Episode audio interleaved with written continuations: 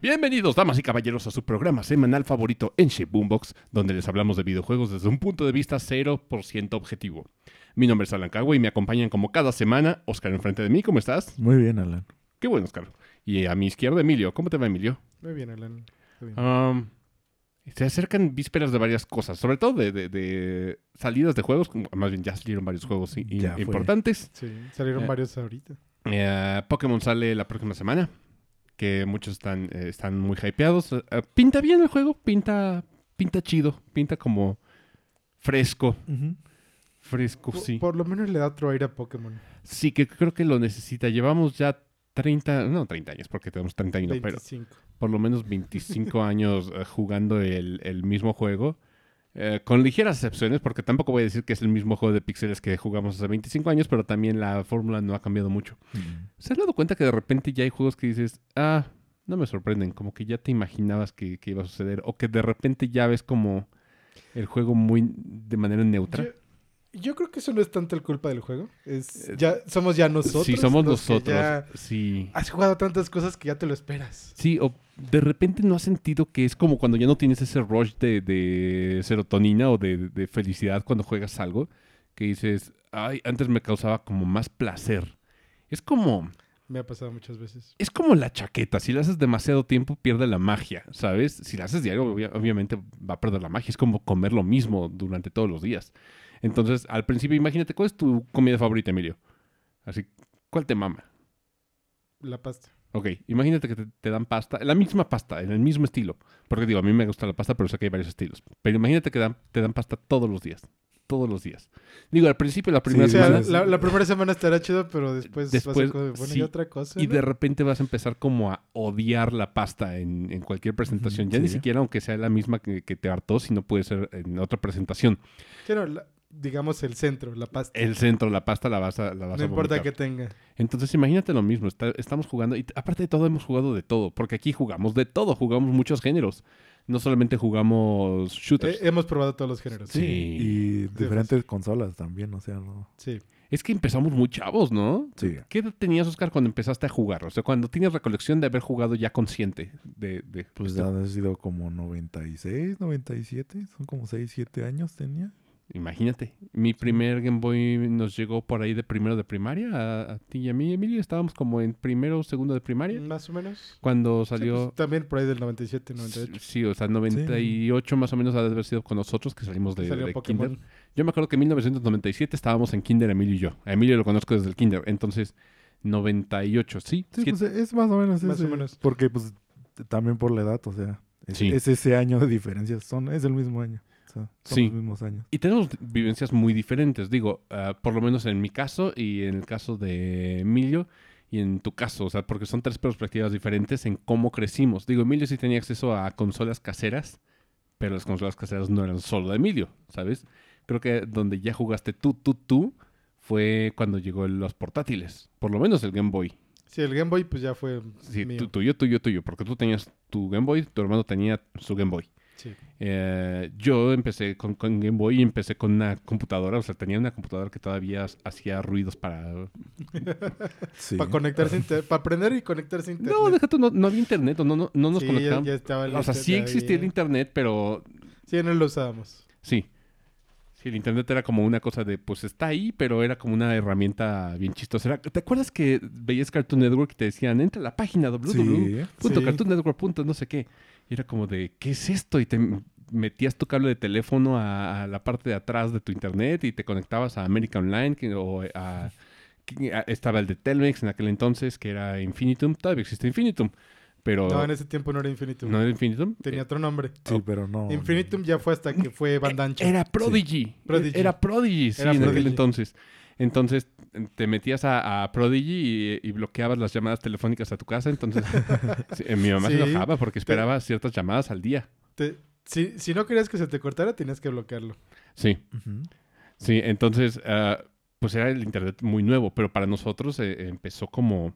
Digo, mi computadora era viejita. Yo tenía juegos de CD-ROM. O sea, yo- hoy en día eh, ya son escasos los juegos que, que lanzan para PC con CDs. Sí, ya Casi casi, no- es casi el no hay. Ya pues, todo es digital. Sí, tú- completamente digo, con la salida de Steam. Creo, creo que el único que saca así CDs más constante es este WoW. Sí. lo- Y eso porque saca su edición de colección y trae el disco físico. de repente ves un... No lo usas, pero Sí, lo trae. lo, lo trae. Pero de repente ves unos que otros con discos físicos, pero ya son cada vez más raros. Pero Sí. son ediciones también especiales. Y más aquí nosotros. Porque Sí. todavía en Estados Unidos ya había más Sí. release de PC. Por ejemplo, yo me acuerdo que el último que vi que vendían en, en Sanborns, de hecho, era los de Blizzard. O sea, que vendían. Diablo 3 en discos. Tú los tienes en disco, ¿no? Yo los tengo En en PC. disco.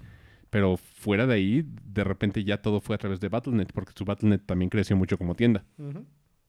Entonces, para que entrarlos en contexto, mi único acceso era a través de mi Game Boy, que requería pilas y las pilas se acababan, y una computadora. ¿Se acuerdan que hacían ruidos cuando estaba leyendo algo el procesador? Así, Sí. Hacía como... tut, tut. Ajá, ajá. Eh, hoy en día los, los gamers, los PC gamers se quejan de que hace demasiado ruido su computadora. De, oh no, suena demasiado. Y, y no se oye nada. No, solo el ventilador, pero. tú ya es pues, el ventilador y, pues, ¿qué estás oyendo? pues sí. Sí, pero de repente de- en 1997-98 escuchábamos cuando cargaba algo el... Turr. Sí. Ese era el disco, el disco duro haciendo ruidos. y decíamos, ah, está pensando la computadora. Sí. pensando. Teníamos, Ahora nomás ves una necesita parpadear cada que piense. creo que el juego más demandante de aquel entonces ha de haber sido Doom. Y de- porque Doom era demandante, ¿sabías? O sea, Sí. en, en aquel entonces necesitabas como un procesador, no una tarjeta gráfica, un procesador como Sí, medio... pero no había tarjetas gráficas. Sí, no, eso no existía. O tal vez sí, pero como para No. cosas, ¿no? No, no había. No, era toda base de procesador. Todo era- ese era procesador. base de procesador. Wow. Las tarjetas gráficas salieron un par de años después. Por eso, si te fijas, eh, todo lo que anunciaban cuando salía una PC o algo, eh, E- era se enfocaban mucho en procesador. el procesador. Claro.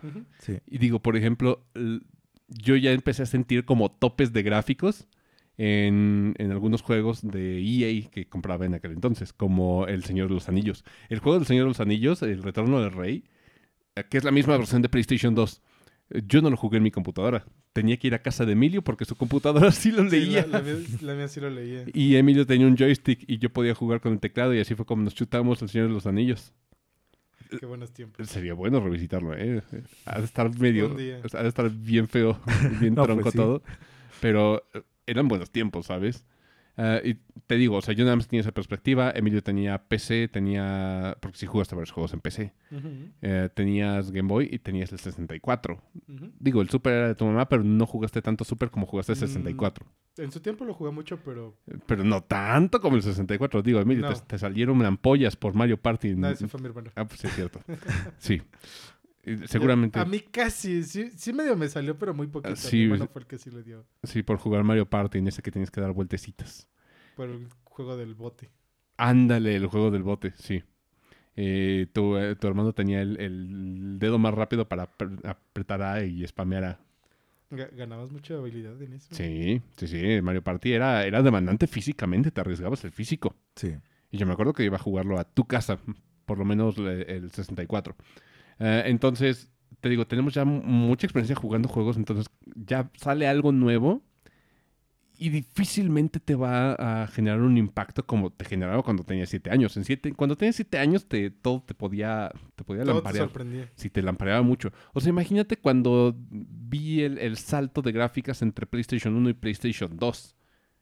Que para los que digan que somos haters de, de Sony, no lo somos. O sea, yo crecí con el PlayStation 1. Es más, gran parte de mi vida o gran parte de mi infancia lo, lo crecí con un emulador de PlayStation 1 que corría en mi computadora. Que era el... el- PC One X, PCX. Ah, ese era uno y el otro era el Blim. El Blim. Ese no lo sé. Eh, No, el otro era más común porque era como de código abierto, todo el mundo lo puede utilizar, pero creo que no te jalaba tan chido los No. juegos de... No, el bueno era el otro. Ujú, ujú. Entonces, ah, sí, yo crecí con, con PlayStation 1, entonces la, el salto para PlayStation 2 fue de, de no mames. O sea, fue, fue increíble. Y ahorita ya también los saltos gráficos, lo que decíamos en programas anteriores, que, que no es tan amplio, no es tan, tan relevante como, como lo era como de una generación a otra.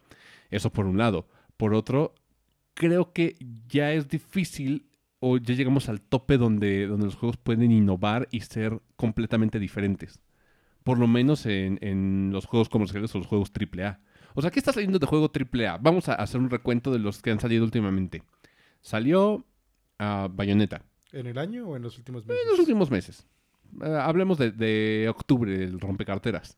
Salió Bayonetta, pero Bayonetta ya lo habíamos visto. O sea, si, si llevas jugando Devil May Cry o, o el mismo Bayonetta, o cualquier juego de Platinum, o bueno, no cualquiera, pero la mayoría de los juegos de Platinum, como que ya sabes a lo que te enfrentas, ¿no? Sí. O sea, no, no se Sí, ha. no, no es algo nuevo. sí, no se ha reestructurado la fórmula per se. Hablemos de Persona 5. Persona 5, digo, es un juego viejo, pero sigue siendo un RPG por turnos. Y creo que si jugaste RPG por turnos desde el... Sí, pues, es lo mismo. Sí, es, es lo mismo. Eh, salió Tale que... from the Borderlands.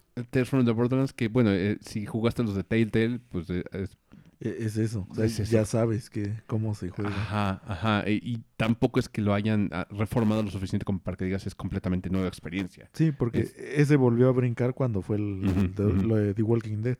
O sea, Sí. fue cuando se puso ese tipo de género. Porque Es- sí, ya, ya existía desde antes, obviamente.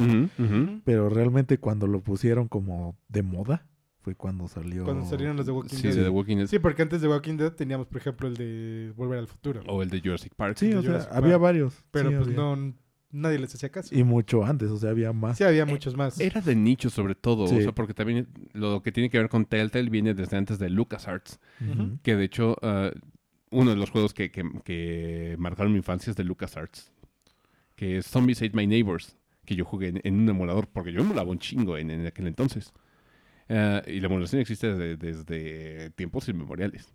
Creo que nunca había tenido tanta censura la, la emulación como ahorita, ¿verdad? No, nunca había tenido. A- ahorita ya todo eso está muy. Ajá, está, está muy lo, penado. lo intentan controlar mucho. que creo que eh, en aquel entonces era como un área gris y ahorita ya es como un área o- oscura técnicamente, pero mm, a- a- eh, eh, de, de cierta forma, o sea, no es completamente ilegal, pero tampoco es completamente legal. Sigue como un área gris, Sí, pero sigue. en un tono más oscuro de gris. Sigue siendo área gris, Ajá. nada más que ahora la Ya, gente. lo- Bueno, lo ve mal. Ajá, lo tratan de hacer que se vea pues aún más mal.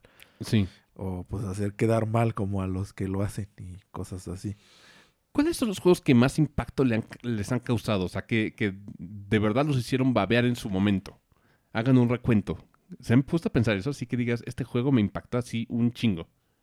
Que digas, no mames, eh, no, no tuvo igual en aquel entonces. Ahorita sí, ya es muy, muy probable que si tienes un juego que te guste mucho, ya haya algo similar, una experiencia similar, ya sea indie o triple A. Yo creo que lo Karine El, en su tiempo. Sí, el, el Sí. salto de, de aventuras en 3D, sí, fue muy copiado. Fue muy copiado porque realmente en ese tiempo pues, tenías Ocarina, tenías Banjo Kazooie, tenías. Bueno, es que una cosa es como el colectatón Pero, pero tenía muy parecido. Sí, no sé. O sea, de, de historia, de investigar, de. sí, pero es que es muy diferente Banjo Kazooie a Ocarina of Time. Sí, porque sí. Banjo fue más como el upgrade de, del Mario 64. Ajá. O ajá. sea, fue, fue un upgrade de... Por, Por ejemplo, ese Mario, lado. Mario 64. Pero pues ese también Mario 64 fue este también súper sí, copiado. sí. Pero en su momento fue muy impactante. Sí, de hecho el, el género colectatón, que en su momento hablamos de él, eh, ya, pues básicamente, no murió, pero pues ya no es un género tan explotado. Mm, Y es por lo mismo, porque como te pide demasiado tiempo para juntar las cosas y se hace como muy tedioso, a la gente Sí, ya no le porque gusta tanto realmente eso. muchos juegos actuales no son colectatón, pero sí en el fondo tienen su. Tiene algo de colección, sí, pero Tienen Sí. su colección. como que el trámite es menos de- para, para obtener la colección. Sí, le, le meten menos cosas. Sí, porque por ejemplo, antes en, en un Mario, vamos, vamos por varios, tenías que las monedas, que si juntabas 100 te daban una estrella en el 64, hablamos Ujú. del 64. Mira, empezando del Mario 64, que cada que conseguías una te sacaba del nivel. El nivel, Ay, sí. Qué tedioso era eso.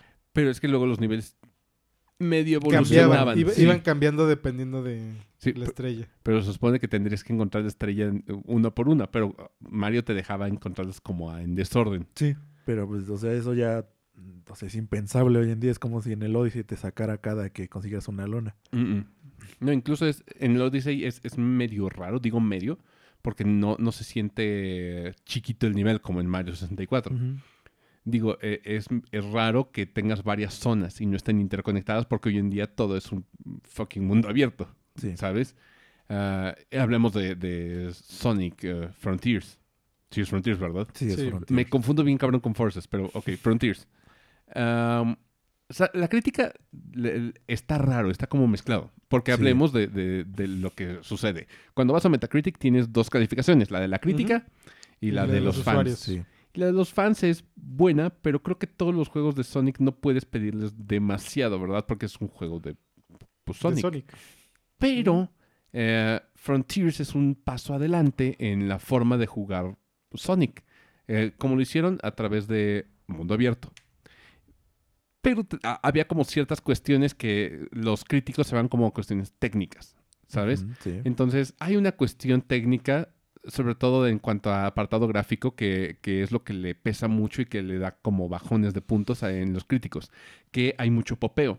¿Qué es el popeo? Cuando de repente aparecen texturas o, o elementos de- de- del mapa, así de súbito.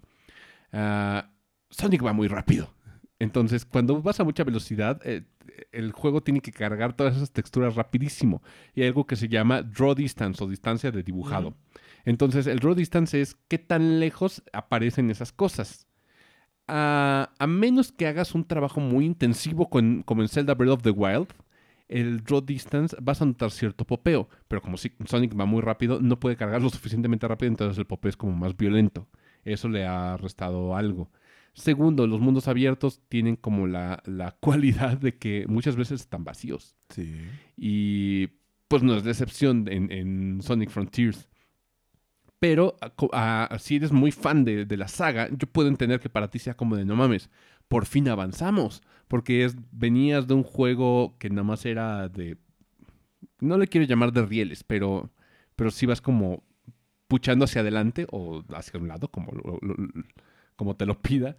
eh, haciendo como ciertas reacciones a para ir lo más rápido posible. Entonces ahí no tenía problema.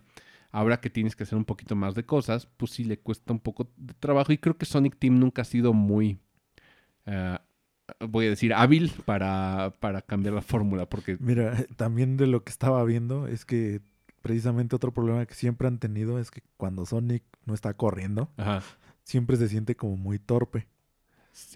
También hablaban del control, ¿no? Sí, e- es por eso, porque cuando estás como, pues, estático, bueno, en un movimiento como normal, Ajá. se siente como medio torpezón. Y es por eso, o sea, eso lo hemos visto desde toda la vida. También por eso los niveles que son, que entras a los niveles, Ajá. esas secciones todas son, pues, derecho. Sí, O sea, como lo habíamos sí. acostumbrado. que pero precisamente omitieron como exploración dentro de ahí por lo mismo yo lo siento porque esto lo veías mucho en el- la época del Adventure, Adventure 1, Adventure 2, cuando tenías como que detenerte a explorar porque esos niveles se podían explorar, no simplemente era Correr. punto A, punto B. Eh, en- cuando tenías que detenerte como que era medio torpezón hacer el plataformeo porque todo estaba hecho como para que Para que fuera rápido. Sí. Sí, o sea, y, y eso ha sido como, creo que constante, siempre ha sido igual. En todas esas partes donde necesitas... como- Detenerte. Ajá, eh, ya se empieza a notar como feo. Pero es por lo mismo, como que no sabían... Es que, ¿qué haces con Sonic? O sea, Sí. ¿lo haces ir lento? Eh, eh, ¿Lo haces jugarse como Mario? ¿Qué, qué haces? O, ¿O diseñas mejor el nivel como para que puedas ir lento y, y se sienta como dentro de las mecánicas posible? No lo sé. O, Sí, o- es que está medio complicado hacer eso. Lograr eso, más con personaje así. sí. Sobre todo Sonic, el, el chiste siempre fue pues el momentum, la Ujú, inercia, sí. ir rápido. Pero Y eso está siempre bien logrado. O sea, eso- Sí, o sea- siempre lo han logrado hacer. Sí, y si le quitas la velocidad, ya no es Sonic. sí, entonces hay secciones donde te tienes que detener y yo creo que aquí hay muchas. Que son en el... pues, en mapa, sí. Overworld. Sí. Y es donde dicen que le, le- le pesa un poquito. Ah, no sé, digo, ah, Sonic nunca me hizo tanto. tanta gracia, o, o más bien no me entretuvo tanto en su momento. Entiendo el, el- el valor de, de Sonic, ah, pero a mí no me. no me divierten tanto, ¿sabes? Es una, una cosa muy chistosa. Ah, ¿A dónde iba con todo esto? Eh, creo que fue un acierto de que, de que Sonic eh, diera un paso adelante, aunque realmente es un juego, pues, de mundo abierto, ¿sabes? Y los juegos de mundo abierto, pues, Uno tienen, más del montón. sí, tienen, tienen como estas secciones donde está completamente vacío, a menos que seas Breath of the Wild. Ah, que, que también Breath of the Wild tiene secciones donde, pues, no estás haciendo nada o encontrando nada, ¿verdad? Y también, ah, como que los juegos de mundo abierto también le están metiendo esta mecánica de a huevo tener crafteo y, y cosas así. Todo Digo, le están metiendo a craftear los juegos. Sí, entonces ya sabes como qué esperar. Creo que eso nos... Porque de hecho, lo podemos ver en el nuevo Pokémon. Sí. Le metieron crafteo. Sí, le metieron crafteo. Digo, Que desde, está muy bien. desde De hecho, está perfecto porque Pokémon ya le faltaba un cambio. Sí, pero bueno, eh, están estas fórmulas ya, ya bien establecidas. Sí, o Sí. sea, ya, ya lo usaron en algún lado. Sí. Simplemente lo adoptas y pues dices, bueno, esto quedaría como bien en está el juego. Y eso lo están haciendo en muchos. O sea, muchos juegos adoptan como de, y si le metemos parte de esto a nuestro juego, que le quedaría como acorde o bien. Y empiezan a hacer como este tipo de experimentos, pero pues son nada más eso. Ya algo que ya estaba hecho, eh, a lo mejor tenía su propio género y simplemente lo quisieron como acomodar. Sí, ac- acomodar. Y se va complementando. O sea, por Sí. ejemplo, yo me acuerdo de, de los mundos abiertos. ah, como que el, el gran referente de mundo abierto previo de Witcher era Skyrim. Sí. En Skyrim no hay crafteo. No le habían metido nada de, de crafteo. Había mesas como para hacer eh, armas y todo eso, pero no era como el crafteo on the go que haces en The Witcher, que dices, voy a hacer una poción. Ah, Te armas tu poción. Ah, y que tienes que ir buscando todos los elementos. Había algo, sí, pero no estaba como bien implementado y, y tan necesario como en, en The Witcher. Entonces, a partir de The Witcher ya todo tiene que tener como, como crafteo en todos los, los juegos que se parezcan o cualquier RPG de, de Occidente, ya tienes crafteo. Entonces, esto se ha vuelto una mecánica recurrente y creo que va complementando el género, pero aún así, creo que no causa el mismo impacto, no causa gran impacto. Mm.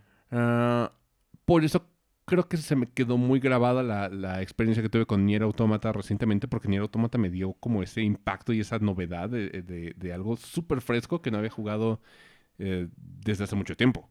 Igual lo que le pasó a, a Legends a Arceus en su momento, dije, qué gran forma de darle una vuelta a, a Pokémon. Lo único que le falla es el apartado visual, pero eh, eso es como debatible. Te- si eres muy picky con el apartado visual, te, te puede pesar Si- mucho. Si eres un pipero, te puede pesar mucho. Sí, si eres un pepero, pues ni te acercas a eso porque es un juego de niños, ¿verdad? Sí. Sí. Ah, pero, ¿qué juegos los, los marcaron así? Mm, Sigo con la pregunta. ¿Qué juegos los marcaron así chonchos? De- Emilio me dijo Zelda. Ah, y ha- hablábamos de, de- Digo, a mí Zelda sí me marcó mucho, por lo menos Ocarina of Time.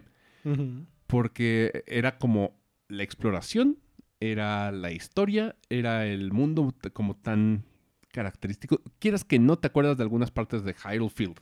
Eh, Igual no del Field, pero sí como de elementos, ¿no? Porque el campo no era tampoco tan... No, pues era... Bueno, en su tiempo era enorme, ¿verdad? Sí, pero no había nada. Pero no había nada. Sí, Estaba vacío. sí, no- nomás- Solo había como cuatro o cinco cosas.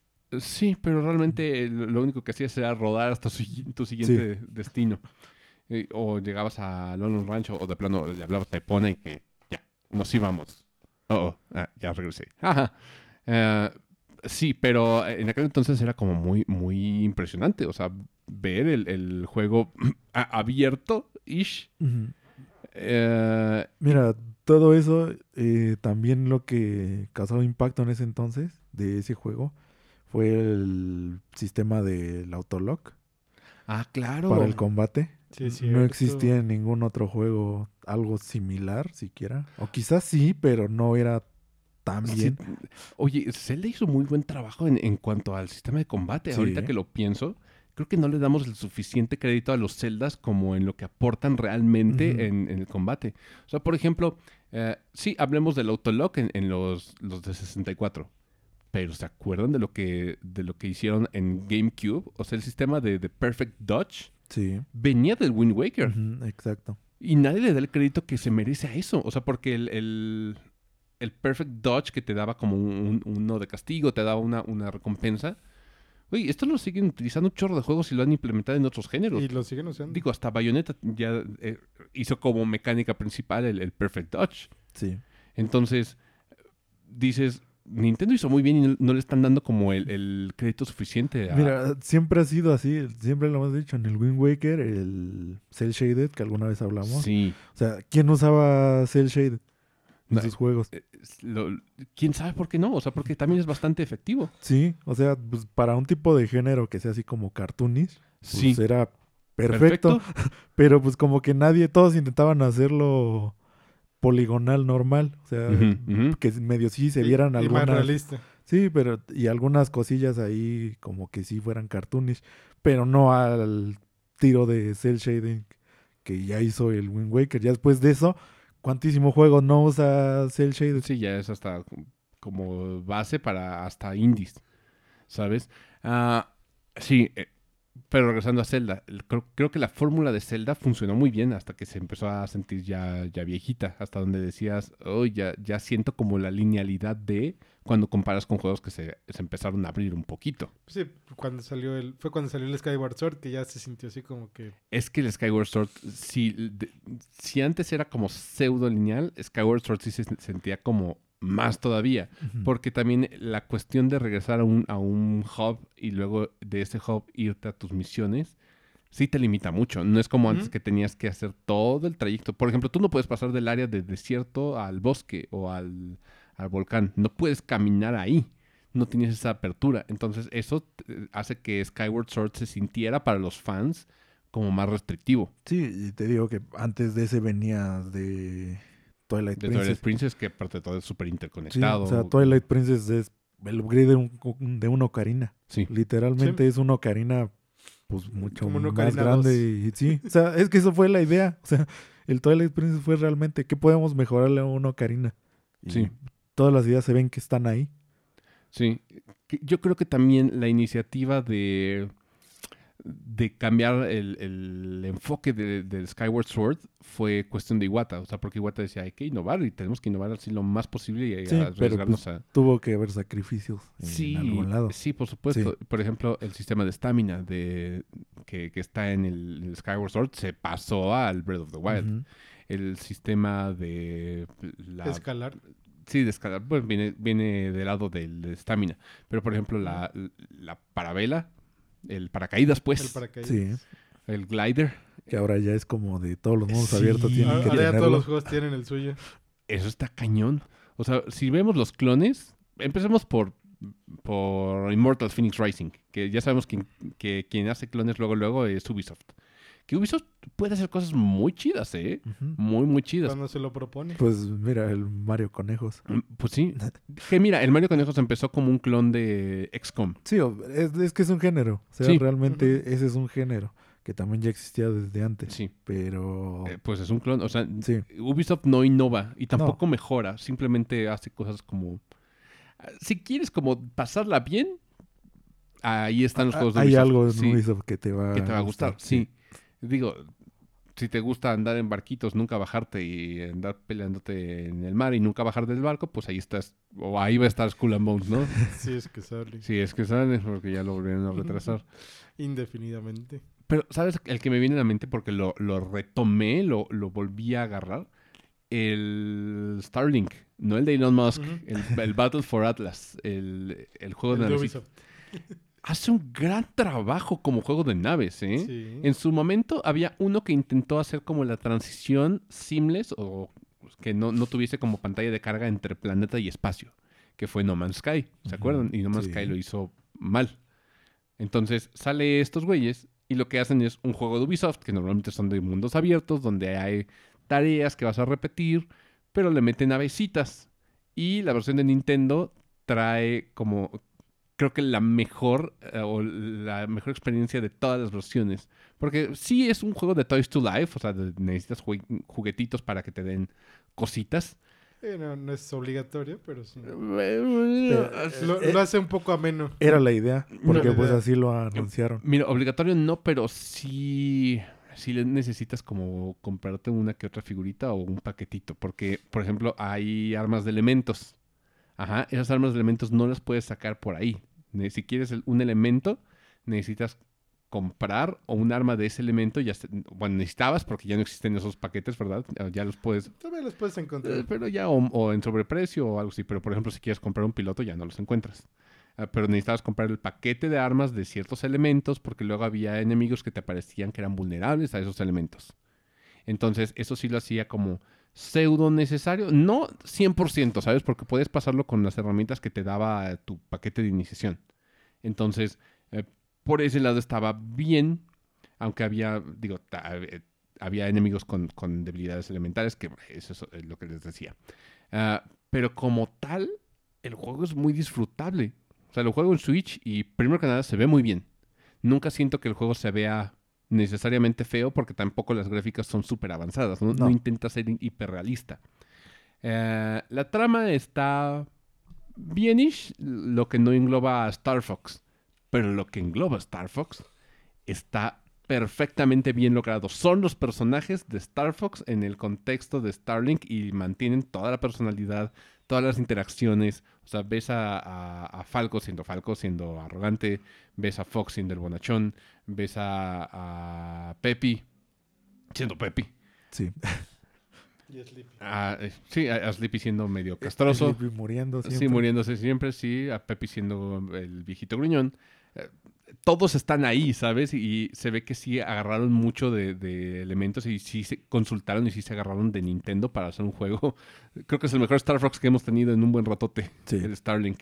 Y funciona cabrón. Y el juego está muy entretenido. O sea, si, si no quieres algo súper avanzado, Starlink era muy buena opción, era muy buen juego. Creo que lo único que, que detuvo a muchos de jugarlo era la cuestión de los juguetes. Ujú. Aunque ya les dije, no necesitas los juguetes. Entonces, mi recomendación ahorita, porque cada, cada vez les doy una recomendación, o procuro, porque luego nos echamos chisme y... Luego se eh, nos olvida. eh, pues, es que hay buen chisme, la verdad, hay buen chisme de la industria de los videojuegos. Por ejemplo, la próxima semana vienen las, las nominaciones de los De Game los Awards, Game Awards. que ya les estaremos cubriendo eso el próximo mes, porque nos mama cubrir uno cada... Creo que es por ahí de mediados de mes.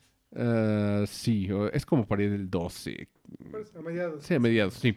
Bueno, el chiste es, eh, si quieren jugar un, un juego y lo encuentran en barata, porque es juego de Ubisoft, lo van a encontrar barato digital, compren el, el Starlink. Está, Hasta en físico lo encuentras todavía con la navecita de Star Fox. ¿En de serio? repente. Sí. De repente sí. Y barato. y está bien hecha la navecita, o sea, no es un juguete pitero, ¿eh? O sea, no, se- está muy bien el hecho. modelo está muy bien hecho. Hasta, hasta el Fox está muy bien hecho. Eh, Ah, es que de repente ves unas figuras que dice Bueno, el mío es- Kill Me. El mío está medio mal pintado. Pero, digo, no, no es la calidad del amiibo, por ejemplo, que el Sí, amiibo no. se ve bien. Bueno, ya de hoy en día también, porque ves los amigos, ves el mar de la primera Sí, tirada. La, la gente estaba bien rara. Sí. Sí, pero sí, es como una recomendación. Si no lo han jugado y tienen Switch, adelante. Está muy entretenido, está muy divertido. No necesitas pensar demasiado. Creo que los juegos de Ubisoft es como lo- la bondad de algunos, ¿sabes? Porque, por ejemplo, hay otros que sí se quieren ver demasiado serios y demasiado con sistemas complejos. Y a veces a mí me abruman.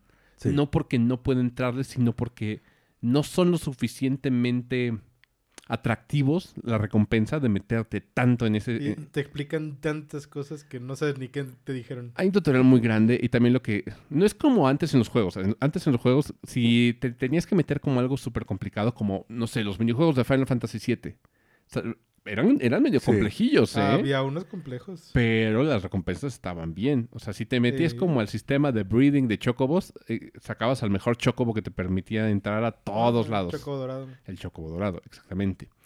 Eh, en los casinos podías encontrar las mejores armas. El- por ejemplo, en, Sí. en Dragon Quest, tú te, te metes al casino y de las mejores armas que puedes sacar están en el casino. Eh. Entonces te recompensan como la molestia de meterte a, a sistemas medio complejos. En Ubisoft no. En Ubisoft es como tienes un minijuego complejo, pero que no te va a dar nada que te dé un boost que digas, a huevo, me chuté esto, llegué bien mamado. No, Solo te va a dar un achievement por completar. si acaso, pero, Seguramente. sí, pero la- el achievement nunca ha sido como suficiente recompensa para mí. No. Yo no necesito platinar los juegos. Eh, Estoy libre de ese, de esas cadenas. A menos que digas, es un juego que me gusta demasiado. Creo que no hay, no hay Pero, ninguno. pero aún así, o sea, hay muchos juegos que luego te piden cosas medio Sí, e- ridículas. extremas. Sí, que es como de, aunque lo acabes así 100%, tienes que hacer como algo extra, así como Sí. que no lo harías simplemente, no parece achievement, o sea, se nota que si lo haces es, para hacer eso. ¿Sabes que ahora las guías traen guías de, de achievement? Sí. O sea, todas las guías traen, traen guías de achievement, lo cual digo, wow, les, les metieron como un- una capa extra de dificultad que no necesitabas meterle necesariamente. Porque también los achievements no te dan, pues nada. No, Nada. solo, solo está en tu perfil y cuánta más gente lo sacó. y- Así es. y ya. So- solo te dicen, mira, lo acabé el 100%. No, pero muchas veces mm, No. No, o sea, nomás te dicen, eh, solo tú y otro, otro porcentaje de los que lo jugaron tiene esto. sí, y ya. Y yo he sacado Por eso varios. digo, solo es para ir con tus amigos a presumir que lo acabaste el 100%. Sí, pero yo, yo les presumo a ustedes y me van a decir, ah, me vale pito. Ah, ah, Te va a Ah. decir, exactamente. Te vas a decir, ah, ah, sí, qué bien. chido. Sí. Es que, nuestros, que sigue. es que en nuestros tiempos no necesitábamos achievements. En Nuestros No. achievements era de, mira, saqué esto, me tardé un chingo de tiempo, un chingo de grindeo. O para- mira, esto se saca haciendo Ajá, esto y, ajá. y ya. Ajá. Lo único, lo único que me gusta de los achievements es que luego hay unos que te dicen que puedes hacer algunas cosas que no sabías que podías hacer. Sí, por, es por lo Es lo único. o sea, pues sí. O sea, sí, te pero... guían a desviarte un poquito y... De que dices, ay, mira, puedo hacer eso y lo intentas, aunque sea una vez y dices, ah, chingón y ya te vas. Sí, pero tampoco no es que hayan encontrado que eh, suficiente eh, eh, recompensa como para que digas, ah, sí, a huevo. Es como quirky más bien, es como de, Ujú. ah, mira, qué cagadito, y ya. Sí, no, pero digo, yo lo pongo, por ejemplo, el catering. Ajá. Que yo te dije, ¿puedes rescatar a todos? Y tú me dijiste, sí, puedes rescatar a todos. Y te dije, sí, en los achievements vienen. Órale, sí es cierto. Sí es cierto. Por eso digo, son de esas cosas que solo te enteras porque están en los achievements. Ujú. Si no, no, no sabes que puedes hacerlo. Ya. Ya, ya, ya. Y mira que Catherine es un juego bastante, bastante bueno. Sí. Bast- No le han dado suficiente atención mediática al Catherine, ¿sabes? Más que a los personajes. Pero el Nada juego como tal personajes. es muy rejugable y es muy divertido y muy entretenido. De repente te das cuenta que te, te vuelves bueno en Catherine. Y, y lo, y lo padre de Catherine es que como tiene varios finales, pues te hace querer sacar, Sacar otro todos. final. Sí, yo, yo por lo menos saqué los tres principales, o sea, las tres rutas principales del, del full body, ¿no? Sí. Sí. Que afortunadamente salió para Switch. Qué gran bendición. Sí. ¿No salió para Steam o para...? ¿Sí? No, No, para Steam no. En para Steam, PC no sale- en Steam está el original. Sí, pero... o sea, clásico. El, ajá, el clásico. Sí, pero no, no está... El Full Body no, el no full body. Oh, qué lástima. Porque esa es una gran versión. Una gran, gran versión. Puede que algún día lo saquen, pero... Sí, por supuesto.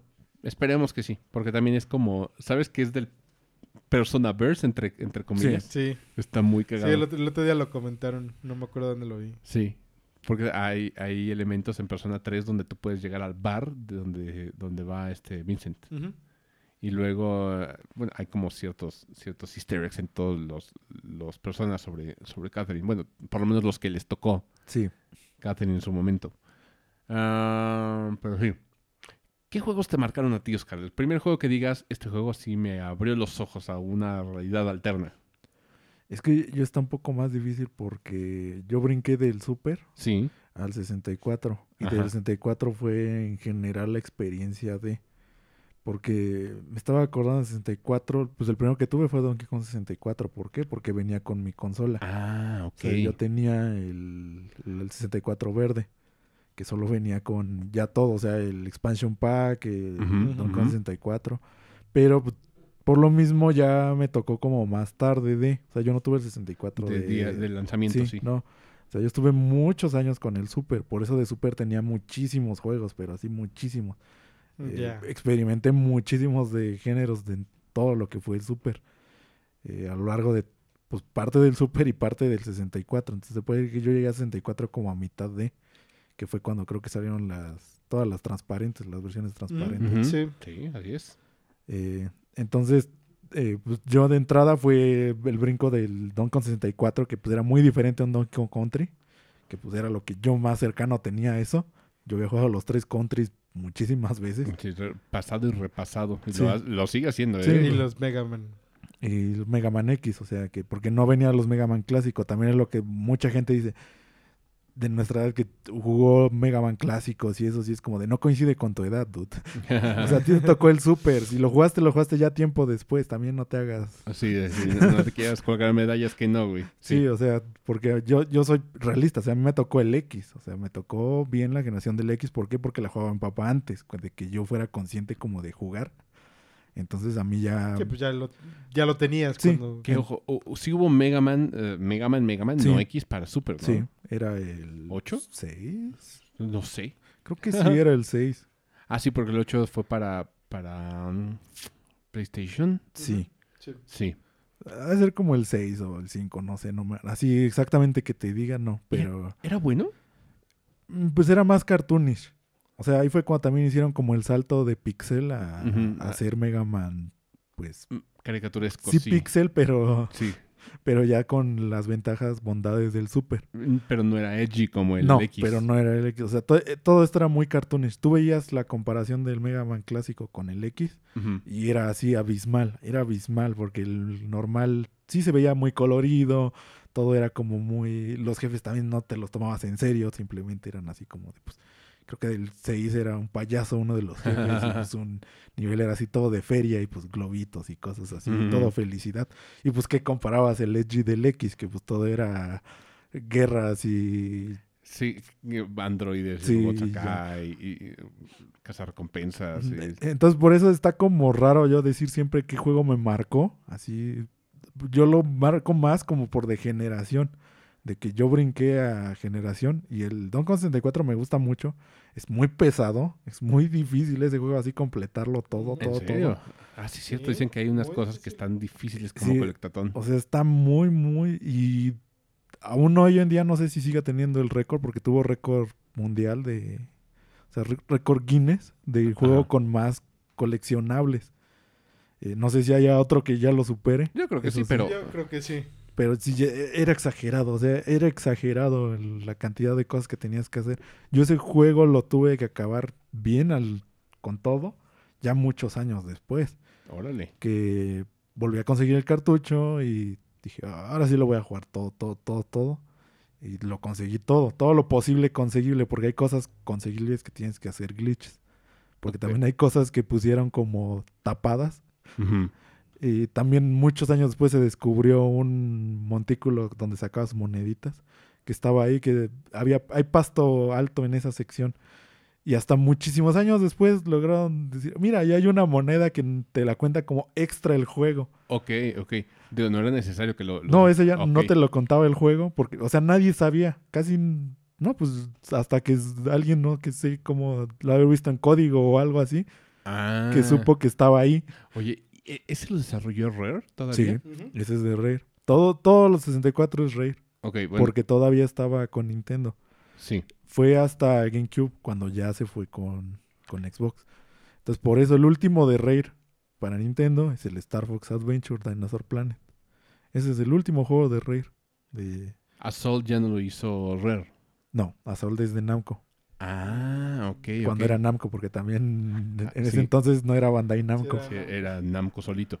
Sí, sí, sí. Ya, ya, ya- ya Entonces, sí, este. Por eso te digo que a mí se me queda grabado más como ese salto de generación, más que de juegos. Ajá. pero sí tengo juegos como que sí jugaba mucho. O sea, en esa época, en esa época eh, Capcom en Super era lo que más jugaba, todo Capcom.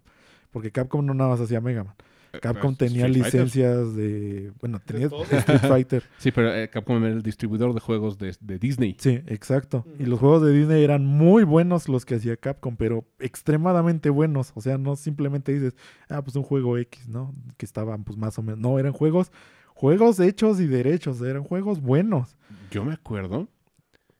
Yo me acuerdo que el arte de pixeles de todos los juegos de Capcom es impecable. Sí, es, es hermoso. O sea, se ve muy, muy bien. Sí. Notas perfectamente la forma de Aladdin, por ejemplo, o de Simba, o de, de lo que quieras. Sí, pues por eso mismo, este, yo ves que te digo, juegos que a mí me marcaron de ese entonces, eh, en el Super era el Magical Quest de Mickey, Mickey. Mouse, ¿También era de Capcom? es de Capcom. Ambos son de Capcom porque, bueno, son tres, pero en. América solo salieron dos, que también no sé por qué no salió el tercero. Castle of Illusion es de, de ellos. No, Castle of Illusion es de Sega. De Sega, ok. Porque también Sega hizo algunos de, de Sí. Mickey Mouse en específico. Sí, pues ese fue el tenemos su remake, remaster, As- como le ¿Ah, sí? el Castle of Illusion. Remaster. Ah, en 3D. Sí, ves que salió hace, bueno, ya tiene sus años, Ya porque tiene ya rato, también sí, no, ya tiene no Sí. puedo decir que tiene sí, poco. no, no, no es poco. O sea, Salió casi a la par del DuckTales, el, remaster de, de Way Forward. Sí. Entonces, que también ya tienes pues sus años. Sí. También es un buen juegazo el... Y se quedó como perdido un ratito, ¿no? Sí, porque ah, broncas de licencias o algo así, no sé qué tuvieron. Claro. Y lo tuvieron que quitar de la tienda de Steam. Y creo que de las tiendas digitales, creo que fue de todas. Ah, o sea, le pasó como el Scott Pilgrim, Ajá. que lo vimos desaparecido durante mucho tiempo. Pero este no fue tanto, debe haber Sí. sido como un año, creo, cuando, que dijeron que ya lo iban a regresar. Ok, ok. Eh, entonces, eh, por eso te digo que a mí me pasó mucho de que estaba muy arraigado al género plataformer Ajá. de 2D de Super, porque pues en esa época abundaban. O sea, eran tanto esos como RPGs, es lo que más abundaba. Pero Eh, RPGs no me metía tanto. sí, porque era difícil de, de entender. Sí. Ah, vamos a, a hacerlo por géneros, para facilitarnos las cosas. O sea, si tuvieras que poner un top de, de varios géneros. Ah, ¿Cuál es su top en... Vamos, difícil. En shooters. ¿Cuál es su top shooter? Que digas, marcó para mí, que digas, lo he disfrutado un chingo. Es que en shooters, yo por ejemplo, el primero que entré no era shooter shooter. Fue Jet for Gemini para 64. ¿Qué era Jet for Gemini? Exactamente. Era un. Era una acción-aventura, platformer, shooter. Lo buscas y, y son como esos los géneros que. Oh, que lo, lo engloban. sí. Ah, pero vámonos a FPS, a First Ya, Person Shooter. ya cuando fue First Person Shooter, fue ya muy reciente, en mi caso. Porque, por ejemplo, no jugaba Call of Duty, no jugaba Medal of Honor, porque todos se me hacían exactamente iguales. Ah, No, no, no les veía el chiste a. wow, wow, wow, Honor era bueno. Sí, pero yo los, ve- yo los veía exactamente iguales. O sea, simplemente era, pues, caminas, disparas y ya. ¿no? sí, sí, sí. O sea, First Person Shooter a mí es el género como que nunca me atrapó. O sea, si realmente lo empecé a jugar fue porque, más por necesidad de probar como juegos, que pues, bueno, voy a aprender como a jugar shooters. Porque en su tiempo, 64, no jugué 007. Lo jugaba, Oh. pero con amigos, pero era como de, pues no me llama la atención, no me gusta realmente tanto. Por eso no tengo Perfect Dark, por ejemplo. Oh, ok. O sea, yo no tengo Perfect Dark en mi colección porque, pues, ¿Perfect Dark era FPS? sí, Sí. Ah, era la evolución del Está 007. buenísimo. que yo no, yo no lo jugué, nunca, Eh, nunca es que es tuve lo- contacto. Luego, antes de eso, pues se podría decir que fue algo de Doom que probé. ¿Te gustaba Doom? Pues, lo jugaba en PC, pero no era así tampoco Sí, como que ¿No es tu hit Doom? No, Es que mí- por, eso te digo que todos como los aspectos de FPS a mí quedaron como muy de... Pues sí, los jugaba, los probaba y decía, bueno, sí. están Ahí, como... ahí están. Sí, pero nunca fueron como de wow, como a la gente que es así súper fan de Doom desde el primero, que se sigue babeando por- por los Doom, Sí. que fue como lo más grande que les haya pasado en su vida. A mí me gusta mucho la cultura de Doom, déjenme admitirlo. O sea, la cultura de Doom, pero a mí no me tocó vivir. Ajá, pero o sea, así como que digas, güey, aquí fue el bombazo. O sea, yo sé que sí, a lo mejor sí fue para la gente que, que sí estaba metida como en eso. Pero en mi caso sí estu- estuve muy apartado de First Person Shooters. Es que también aquí en, en México no nos tocó uh, los FPS, sino hasta mucho después. Doom no era tan frecuente aquí en México, déjenme decirles, porque también ah, la cuestión del, del Internet, como también nos llegó algo tarde, Sí. eh, no tuvimos la distribución que tuvieron, por ejemplo, en Estados Unidos. Sí, pero mira, por ejemplo, a mí Doom me tocó por este demos. Ah, Sí. Tenía un demo de juegos de PC que tenía como Doom. varios juegos.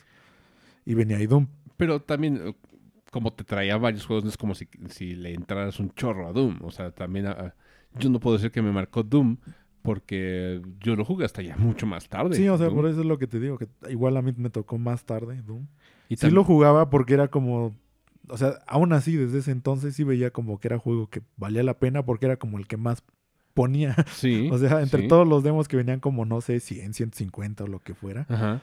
Pues era el, el que más recurrente ponía porque los demás estaban más cutres.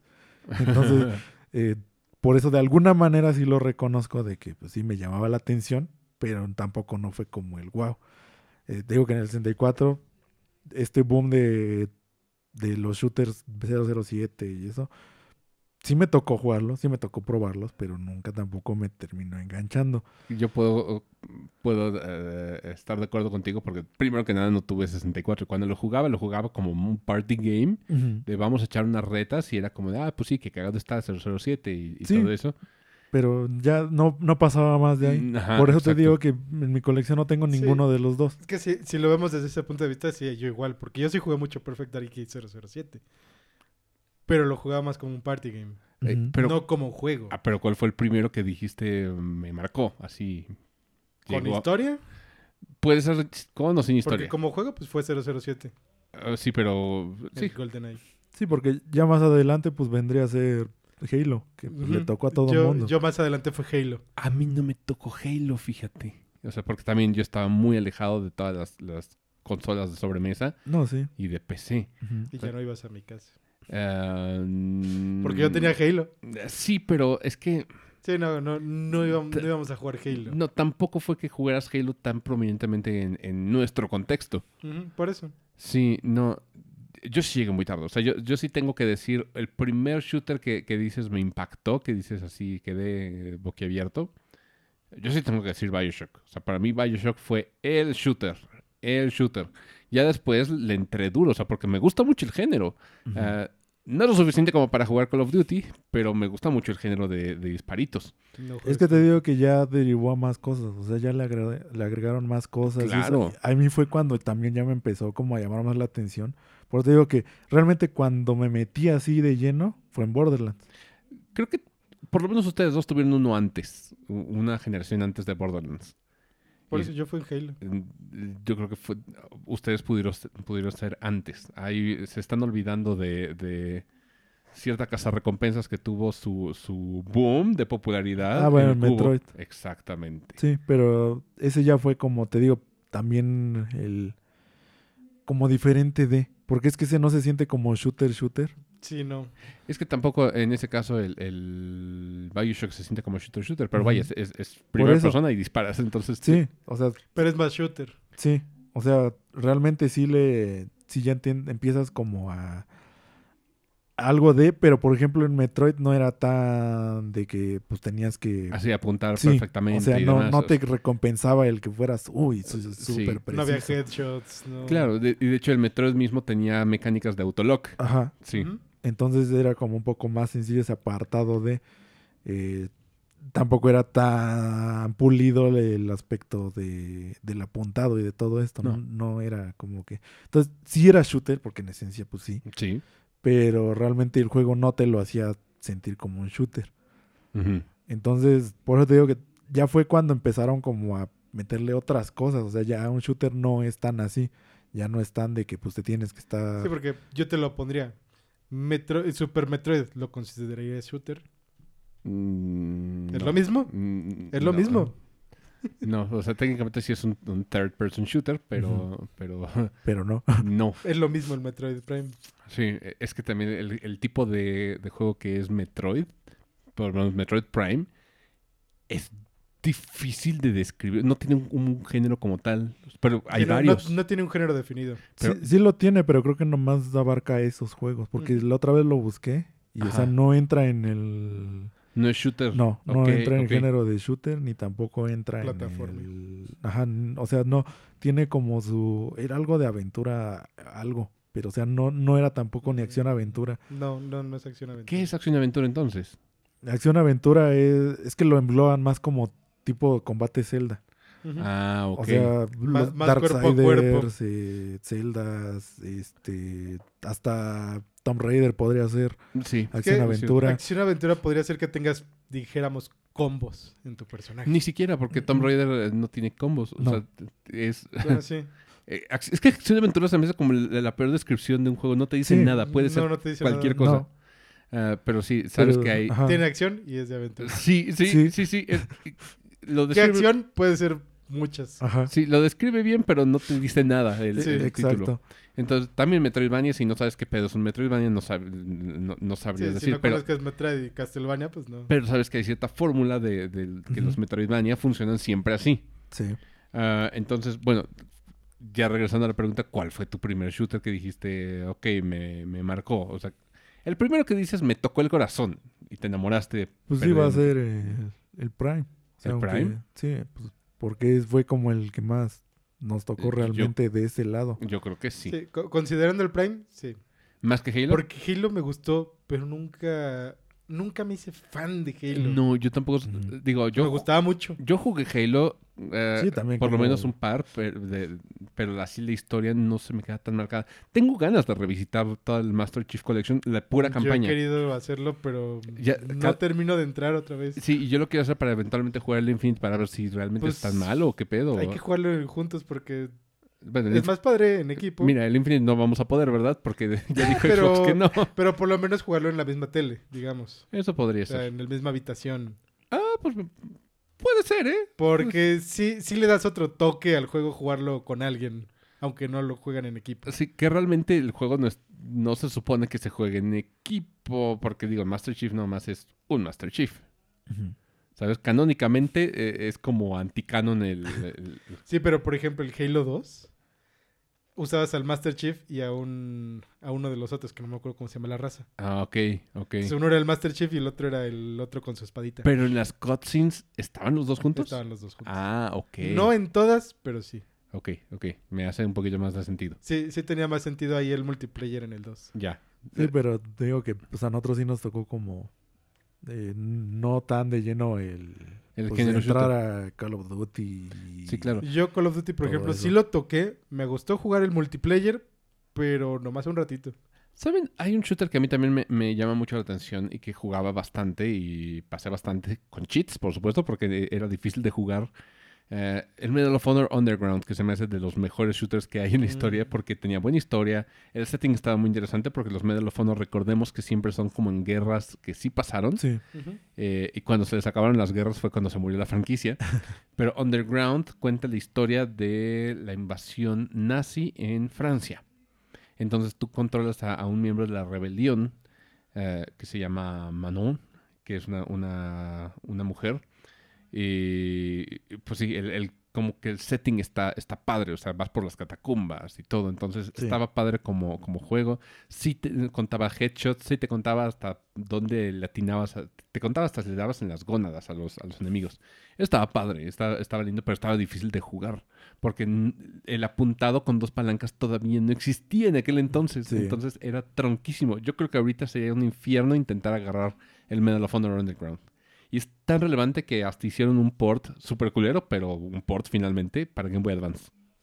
Hay shooters en Game Boy Advance. sí. Está hasta Doom para Game Boy Advance. Se ve horrible, pero está. Ahí está. Está Doom para Alex.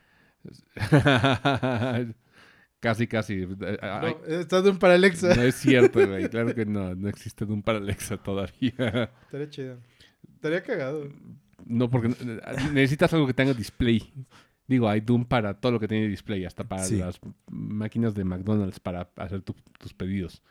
Ah, pero sí, creo que esos son como mis dos grandes referencias. Yo entiendo el Prime en ustedes, ya luego los jugué y por, por supuesto, creo que nos hace falta que regresen los Prime de alguna forma en, en alguna consola moderna. Les La sigo verdad, llorando sí. mucho.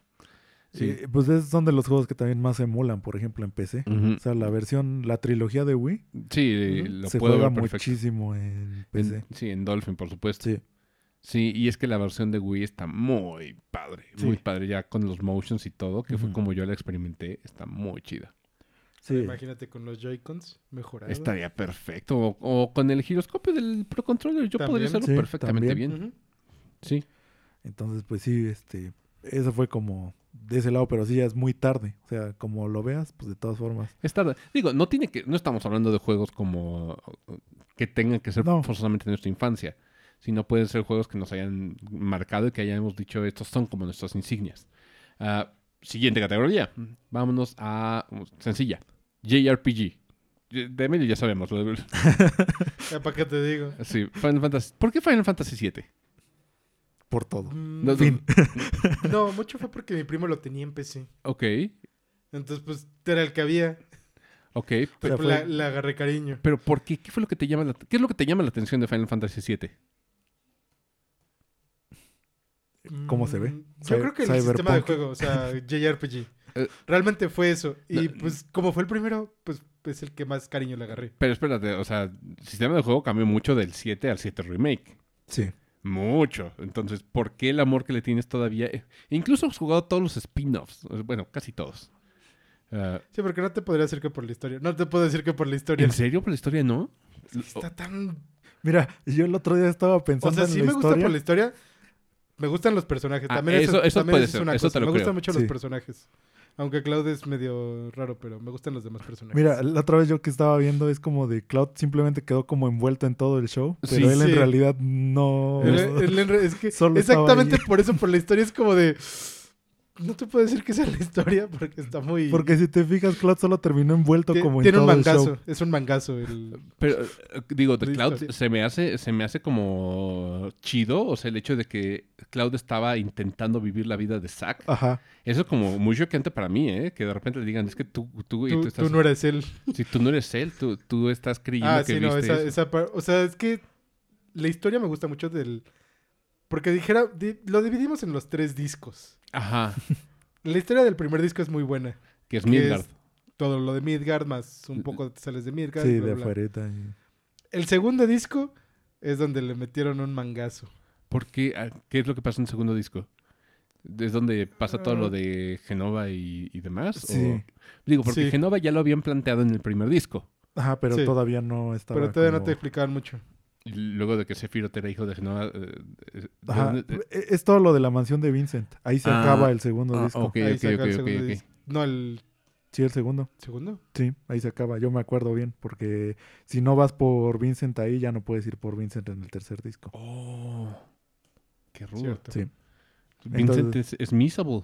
Sí. Órale. Sí, si no vas por Vincent ya no lo puedes tener. Sí, y- pero ahí te cuenta todo eso, o sea, todo lo de la mansión y todo lo que conlleva, o sea, ese es, por eso es el final del disco, prácticamente es como... o sea, es el- como el final del disco 2 y el 3 es lo que ya te explican toda la historia. Sí, Ok, ok. ya tienes como el trasfondo de... Por eso pues que el tres 2 ya. tiene así como un super hueco ahí enorme. Pero a ver. En cuanto a historia de Final Fantasy, ¿se les hace la mejor, la del 7? No, ¿Cuál se te hace de los mejores Final Fantasy? el 6. Ah. Yo no jugué el 6. No mames, Emilio. Sí lo jugué, no lo acabé. No O mames, sea, Emilio. yo no, No, no, yo no titubeo ni yo siempre digo el 6. Mira, es que el 6 es como el, el, el, el 7, pero aterrizado.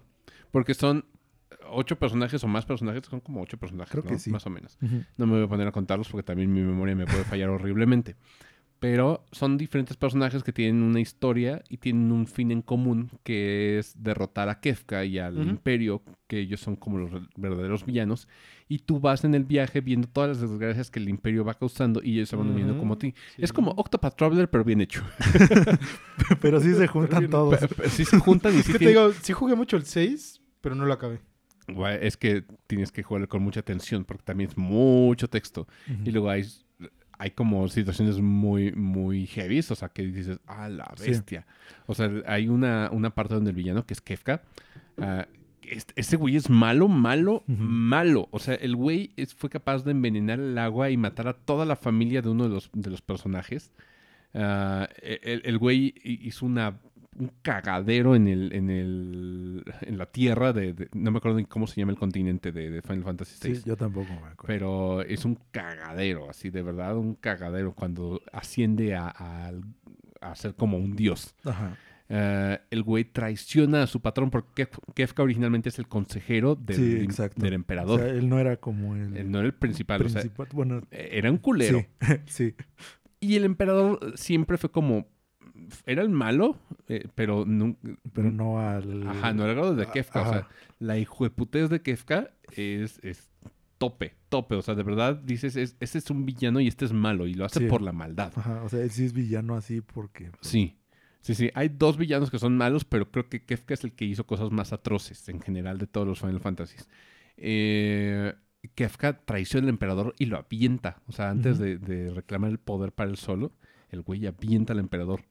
Eh, y Kefka, por supuesto, fue el que empezó a cazar a todos los Espers, que son como los, los, sí, los summons y los, los personajes de cuentos de hadas, de. Shrek antes. Ah, sí, eh, Final Fantasy VI es bueno. Es difícil de digerir si lo, si lo vemos como en retrospectiva. O sea, sí. porque también tienes que, que ver a todos, cada uno de, de las historias y conectar y es rebuscado. Eh, Y también el sistema es, es complejo. Por eso digo, es, es como Final Fantasy VII, pero Final Fantasy VII se fue hasta China. O sea, Final Fantasy VII quisieron hacer el 6, pero en esteroides. Sí. Y el esteroides de repente dices, ay cabrón, me perdí bien cabrón en, en muchas cosas. Eh, porque yo también siento que, que el villano en común no es lo suficientemente eh, malo como para decir, güey, nos tuvimos que unir todos eh, para ir contra este cabrón. O sea, realmente tenemos una, una, un objetivo en común. ¿O sí? Que Pues, digas, Sí. ¿quién? Y desde- Contra Sephiroth. Pero Sephiroth marcó realmente las tragedias de todos ellos. Porque, por ejemplo, Sephiroth no marcó la, la tragedia de Yuffie, ¿sí? Yuffie no tiene tragedia, simplemente existe.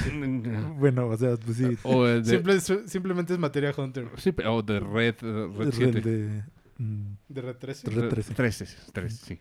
Eh, no, su tragedia la marcó Hoyo. Ajá. Ah, ok. Sí. eh, la tragedia de Kate Sith. Mm, más que tragedia, lo que pasa es que él trabaja como Shinra, pero como encubierto. Ajá. Sí. Pero, Pero no Mm, tenía como. sí, o sea, pero no, no es el pedo contra Sephiroth. Por ejemplo, Kate también es otro personaje escapable. Ujú, Sí. Sí. Si no, si no vas por él, Lo puedes no, perder. Lo puedes perder. Ah, Yuffie, por ejemplo, también si no vas por ella, La también puedes es perder. Ah, ok. Por ejemplo, Por de- eso son de esos personajes que pues, no, no tienen que ver. Claro. Simplemente te los encuentras y se unen a ti. Pero, por ejemplo, también si nos ponemos a, a ver en retrospectiva, tampoco Barret tiene nada personal en contra de Sephiroth. No. No. No. Él nomás quería que no usaran Es la. que realmente lo que todos Lo del tienen en contra reactor. de Sephiroth al final es porque Sephiroth quiere destruir el mundo. Pero es que es al final, güey. O sea, es, es al Sí. final de no mames. Pues obviamente nos vamos a unir para que no destruyan el mundo, pero no es como, como Kefka que va dejando Ajá. un paso de destrucción Sí, y no, al- tragedias. realmente al principio... Es que al, re- al- al principio la Es- historia es contra Shinra. sí. Ujú. Sí, pero de repente el hecho de que. Pero llega un punto en el que en el que te das cuenta que el problema de Shinra es que él hizo, o sea, hizo el experimento con Sephiroth. Sephiroth se volvió loco y Sephiroth quiere destruir el mundo. Sí, pero de repente Ajá. Shinra y Sephiroth son docentes diferentes y con motivaciones Sí. muy diferentes. Y por eso, Sí. o sea, Barret tiene bronca con Shinra. Sí, Pero Sí. no va más allá sí, de. exactamente. Y nomás porque tiene un grupo Ajá, que no le gusta lo que hace. ellos, Ajá, Ajá. Lo que hacen. Ajá. Sí. Entonces, esa es la, la- porque están destruyendo el planeta. Sí, pero esa es la cuestión. O sea, te fijas que los villanos es como de. No era yo, era yo. Ah, Es algo que, así. es que cada uno está en su pedo. Sí. Pero por ejemplo, los del 6 sí tienen como un villano Sí. en común y tienen un, un camino juntos y de repente sí Por, tienen interacción. por eso me gusta el 6. Sí. O sea, realmente por eso me gusta el 6. Porque se me hace mucho lo que hicieron después en el Sinfonia.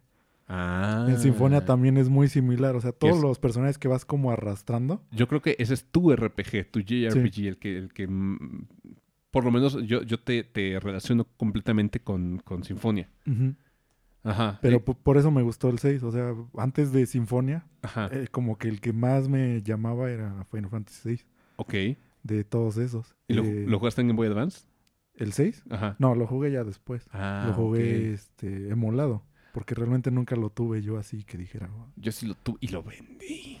Mi gran desgracia, eh, porque aparte de todo, el Final Fantasy VI de Game Boy Advance es de los más codiciados de Sí. la vida. Pero sí. ¿Y, Sinfonia qué tiene de, de- de interesante? Cuéntame. Es que el Sinfonia tiene un plot twist que te cambia así. La Eh, perspectiva. Prácticamente es como lo que estaba pasando de que pues al principio era como estás como haciendo la aventura de porque este juego empieza de que una de tus compañeras de, de ahí de clase de amiga de toda la vida Ajá, la, la- la- Que la es amiga de la infancia. Colette este va a ser como la eligen para que ella sea la próxima como sacrificio entonces no te lo dicen como sacrificio sino la elegida Ajá. que tiene que ir a un viaje para que vaya como ascendiendo y luego se encuentre con su papá, que su papá se supone que es un ángel. Ok.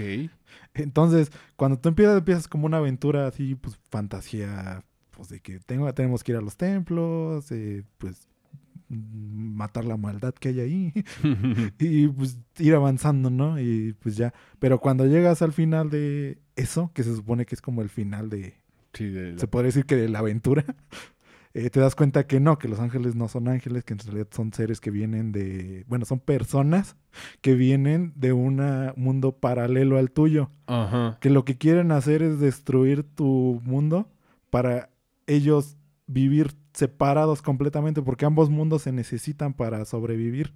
Esto no te lo revelan hasta que ya pasas todo eso, y eso son como, no sé, 50 horas de juego que ya llevas, y es como de, apenas me estoy enterando de, de Sí. qué va el juego. Eh, es eso, que se supone que existen dos mundos, que existen de forma paralela. el otro mundo está mucho más avanzado tecnológicamente que el tuyo, que es donde, de donde viene Lloyd. Que es fantasía. Sí, o sea, el mundo de Lloyd sí es magia, fantasías, Ujú. templos, summons y todo esto. Y el otro mundo es todo esto, pero to- ya con tecnología y todo esto. Ellos crearon un portal para conectar ambos mundos. Lo que quieren hacer es ir cortando de mana el, el otro mundo para que ellos no tengan que depender de otro mundo. Y se, ellos se consoliden como nosotros somos el mundo real y el otro pues ya valió Sí. Ah, porque se queda sin energía, se queda sin magia. Que eso es lo que, para eso es lo de conseguir a un elegido. Porque el elegido lo que hace es que a los templos a donde vas, o sea, eso te- ya te lo revelan así, es el plot twist del juego. Que tú lo que estás haciendo, o sea, realmente tú eres el malo del juego. Porque estás yendo a los templos a matar a los summons, que ellos son los que mantienen el balance de tu Oh, mundo. ok. Damn. Entonces ya cuando te enteras, esto es como de... Entonces, porque cuando vas a pelear, vas a pelear contra Undine, contra Ifrit, o sea, todo esto. Y pues tú los dejas encerrados ahí. Ellos son los que estaban, se puede decir que dando... Protegiendo la Ajá, dimensión. y dando maná a tu, pues a tu mundo. Y lo que están haciendo es cortar precisamente todo esto para que se quede el otro mundo nada más vivo. Ok. Y el Entonces- papá de Colette estaba coludido en, en todo Eh, este es pedo. uno de los científicos que está del otro lado. Todos Oh. estos ángeles en realidad son científicos que están en, que son en el otro universo, pues científicos que pues descubrieron esto, que en realidad son dos mundos. Pero pues dicen, no queremos que haya dos mundos, nada más queremos ser nosotros. Este sí, discúlpenos esta sección porque viene el remaster del Sinfonia el próximo año. Sí. Ah, Pero por eso es un Sí, muy buen juego. RPG, o sea, realmente, porque así te- todo el mundo te lo planta y donde lo ves es pues aventura así de fantasía y vas y pues así lo ves, lo ves en los trailers, lo ves en los videos, lo ves en todos lados, pero esto pues sí es como un spoiler así súper Sí. grande del juego, porque ese es el punto, pero pues es que si lo vas a decir de por qué te llama la atención. sí, es, es por eso, o sea, el, el gran shock. Sí, y realmente todos los personajes que están involucrados ahí es porque tuvieron del otro, porque tú te haces como aliado tanto de los tuyos, que pues son eh, personas que vivían ahí contigo, Ajá. realmente son ellos.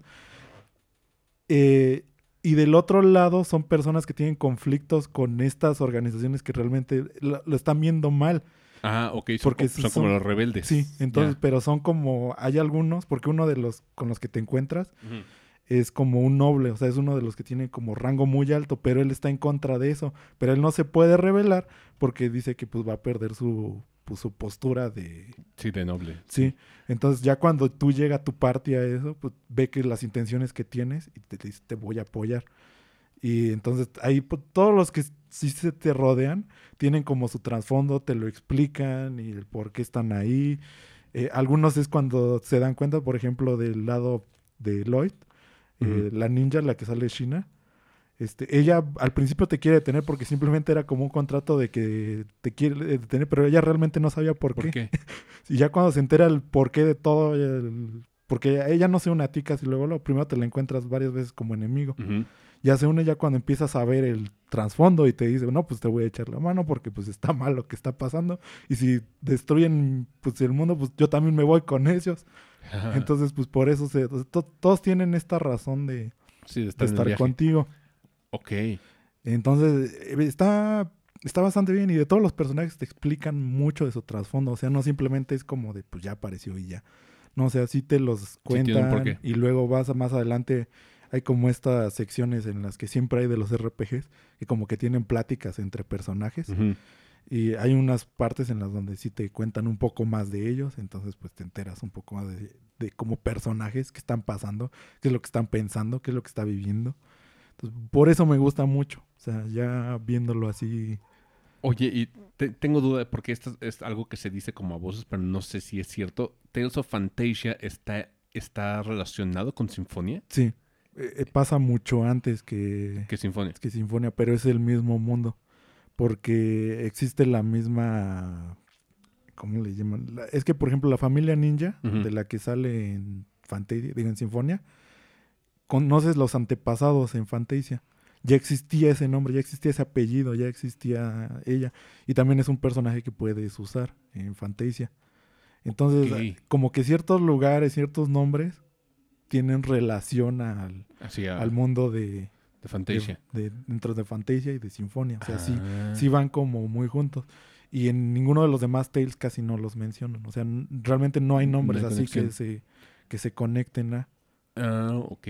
Pero sí se nota que es como un gap así como de... Sí, de, de- de mucho tiempo. Sí. Y, Emilio, tú jugaste Vesperia. Yo jugué Vesperia. ¿Está bueno Vesperia? Digo, me, me gustó el juego, sí, sí me gustó el juego. Lo volví a jugar, no creo que lo vuelva a jugar, eh, por lo menos en un buen rato. Pero es que, ¿a dónde va la historia? Yo, yo lo empecé, pero nunca me, me- nunca vi hacia dónde iba la historia o cómo cuajaba la historia realmente. Se sentía, yo lo sentí como un slice of life.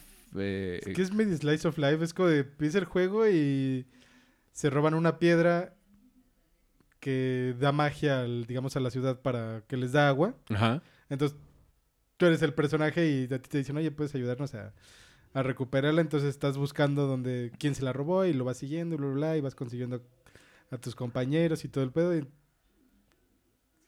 Na- o sea, el chiste de esa parte es ir a conseguir esa piedra. Entonces, como muy slice of life. Ajá, porque también la- las conversaciones no se Digo, sienten- Y ya que la consigues, ya digamos que es como el, el, eh, el- Sinfonia. el Sinfonia y ahí es cuando empieza el juego. Ah, ok. Sí, es que te digo que Pero después es casi de... medio juego. Sí, después de Sinfonia ya todos empezaron a, Hacer la a misma. copiar el Sinfonia. De, de una u otra forma ya fuera personajes que se parecían mucho a los del Sinfonia. Eh, eso sí me suena. Que... Sí, porque casi medio juego estás buscando al güey que se robó la piedra. ¿Y qué saben de la Rise? La Rise no sé, solo sé que tiene buenas calificaciones. Solo sé que dicen que es muy bueno. Sí, Ok. pero realmente, o sea, que te quería por qué o... Oye, y Lo he querido jugar, pero... este tipo de plot twist no te suena a lo que hizo Nier Replicant, que Sí. de repente a mitad del, del juego te dicen que crees, esta no era la quest, no es, no es, el mundo no es como creías que era. Sí, porque realmente el Final Fantasy VII es lo mismo. Es como de... Estás contra Shinra aquí, bla, bla, bien, bien cotorro. Y de repente... Oh, eso es más peligroso que Shinra. Y te vas contra Sephiroth. Viene un pinche meteorito a, a matarnos Sí. a la verga todos. Pasa lo mismo. Sí, ya, ya entiendo. Creo que yo he jugado muchísimo JRPG, o sea, ustedes lo saben, aquí jugamos un chorro, un montón. Sí, Sí. Ah, y yo soy fan de los juegos de Atlus, pero tengo que poner así en mi top el juego que dices, no mames, lo que acabo de jugar. O sea, el, el- pedo mental que, me acabo de echar. Eh, Dragon Quest V. O sea, de verdad, no pueden dejar de jugar Dragon Quest V. Y se los he dicho una, y otra vez a, a ustedes. No pueden dejar de jugar Dragon Quest V. O sea, es uno de los juegos donde dices, la historia, realmente te involucras en el mundo de Dragon Quest V. Porque tú cuando empiezas, el, el juego no habla de ti como el héroe legendario. El juego habla de la vida de un tipo que pasa por una desgracia y es la vida del tipo. O sea, tú empiezas siendo un morro. Y luego de morro pasa algo y te, pasas por la vida de, de adulto joven de este, de este personaje. Y luego vienes por la parte adulta. O sea, en el juego te terminas casando y terminas teniendo hijos. O sea, esto no es como en Fable que haces como una vida. Sí. No, no, no. Esto está pre- predestinado, está todo ya prescrito. Pero vas pasando por la vida de este personaje que no es el héroe legendario que, de los que hablan los Dragon Quest. Sino que voy a darle spoiler grande, ah, atentos. Ah, el, el héroe legendario no eras ni siquiera tú, era tu descendencia, era tu hijo el que resulta ser, tus hijos, aparte de todos los que resultan ser los héroes legendarios. Porque a, a este tipo, o sea, le pasan un chorro de desgracias. Tú empiezas como morrito y vas viajando con tu papá, que se llama Pancras. Ah, ustedes vieron la película, ¿no? Sí. Sí, pues, ¿qué, qué les digo?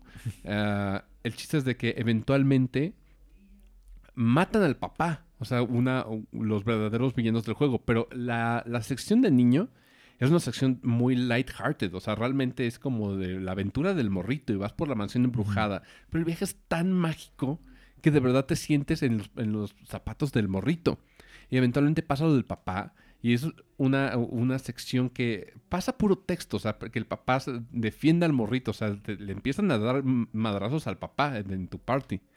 Y el papá este, se defiende hasta el último momento y muere el papá.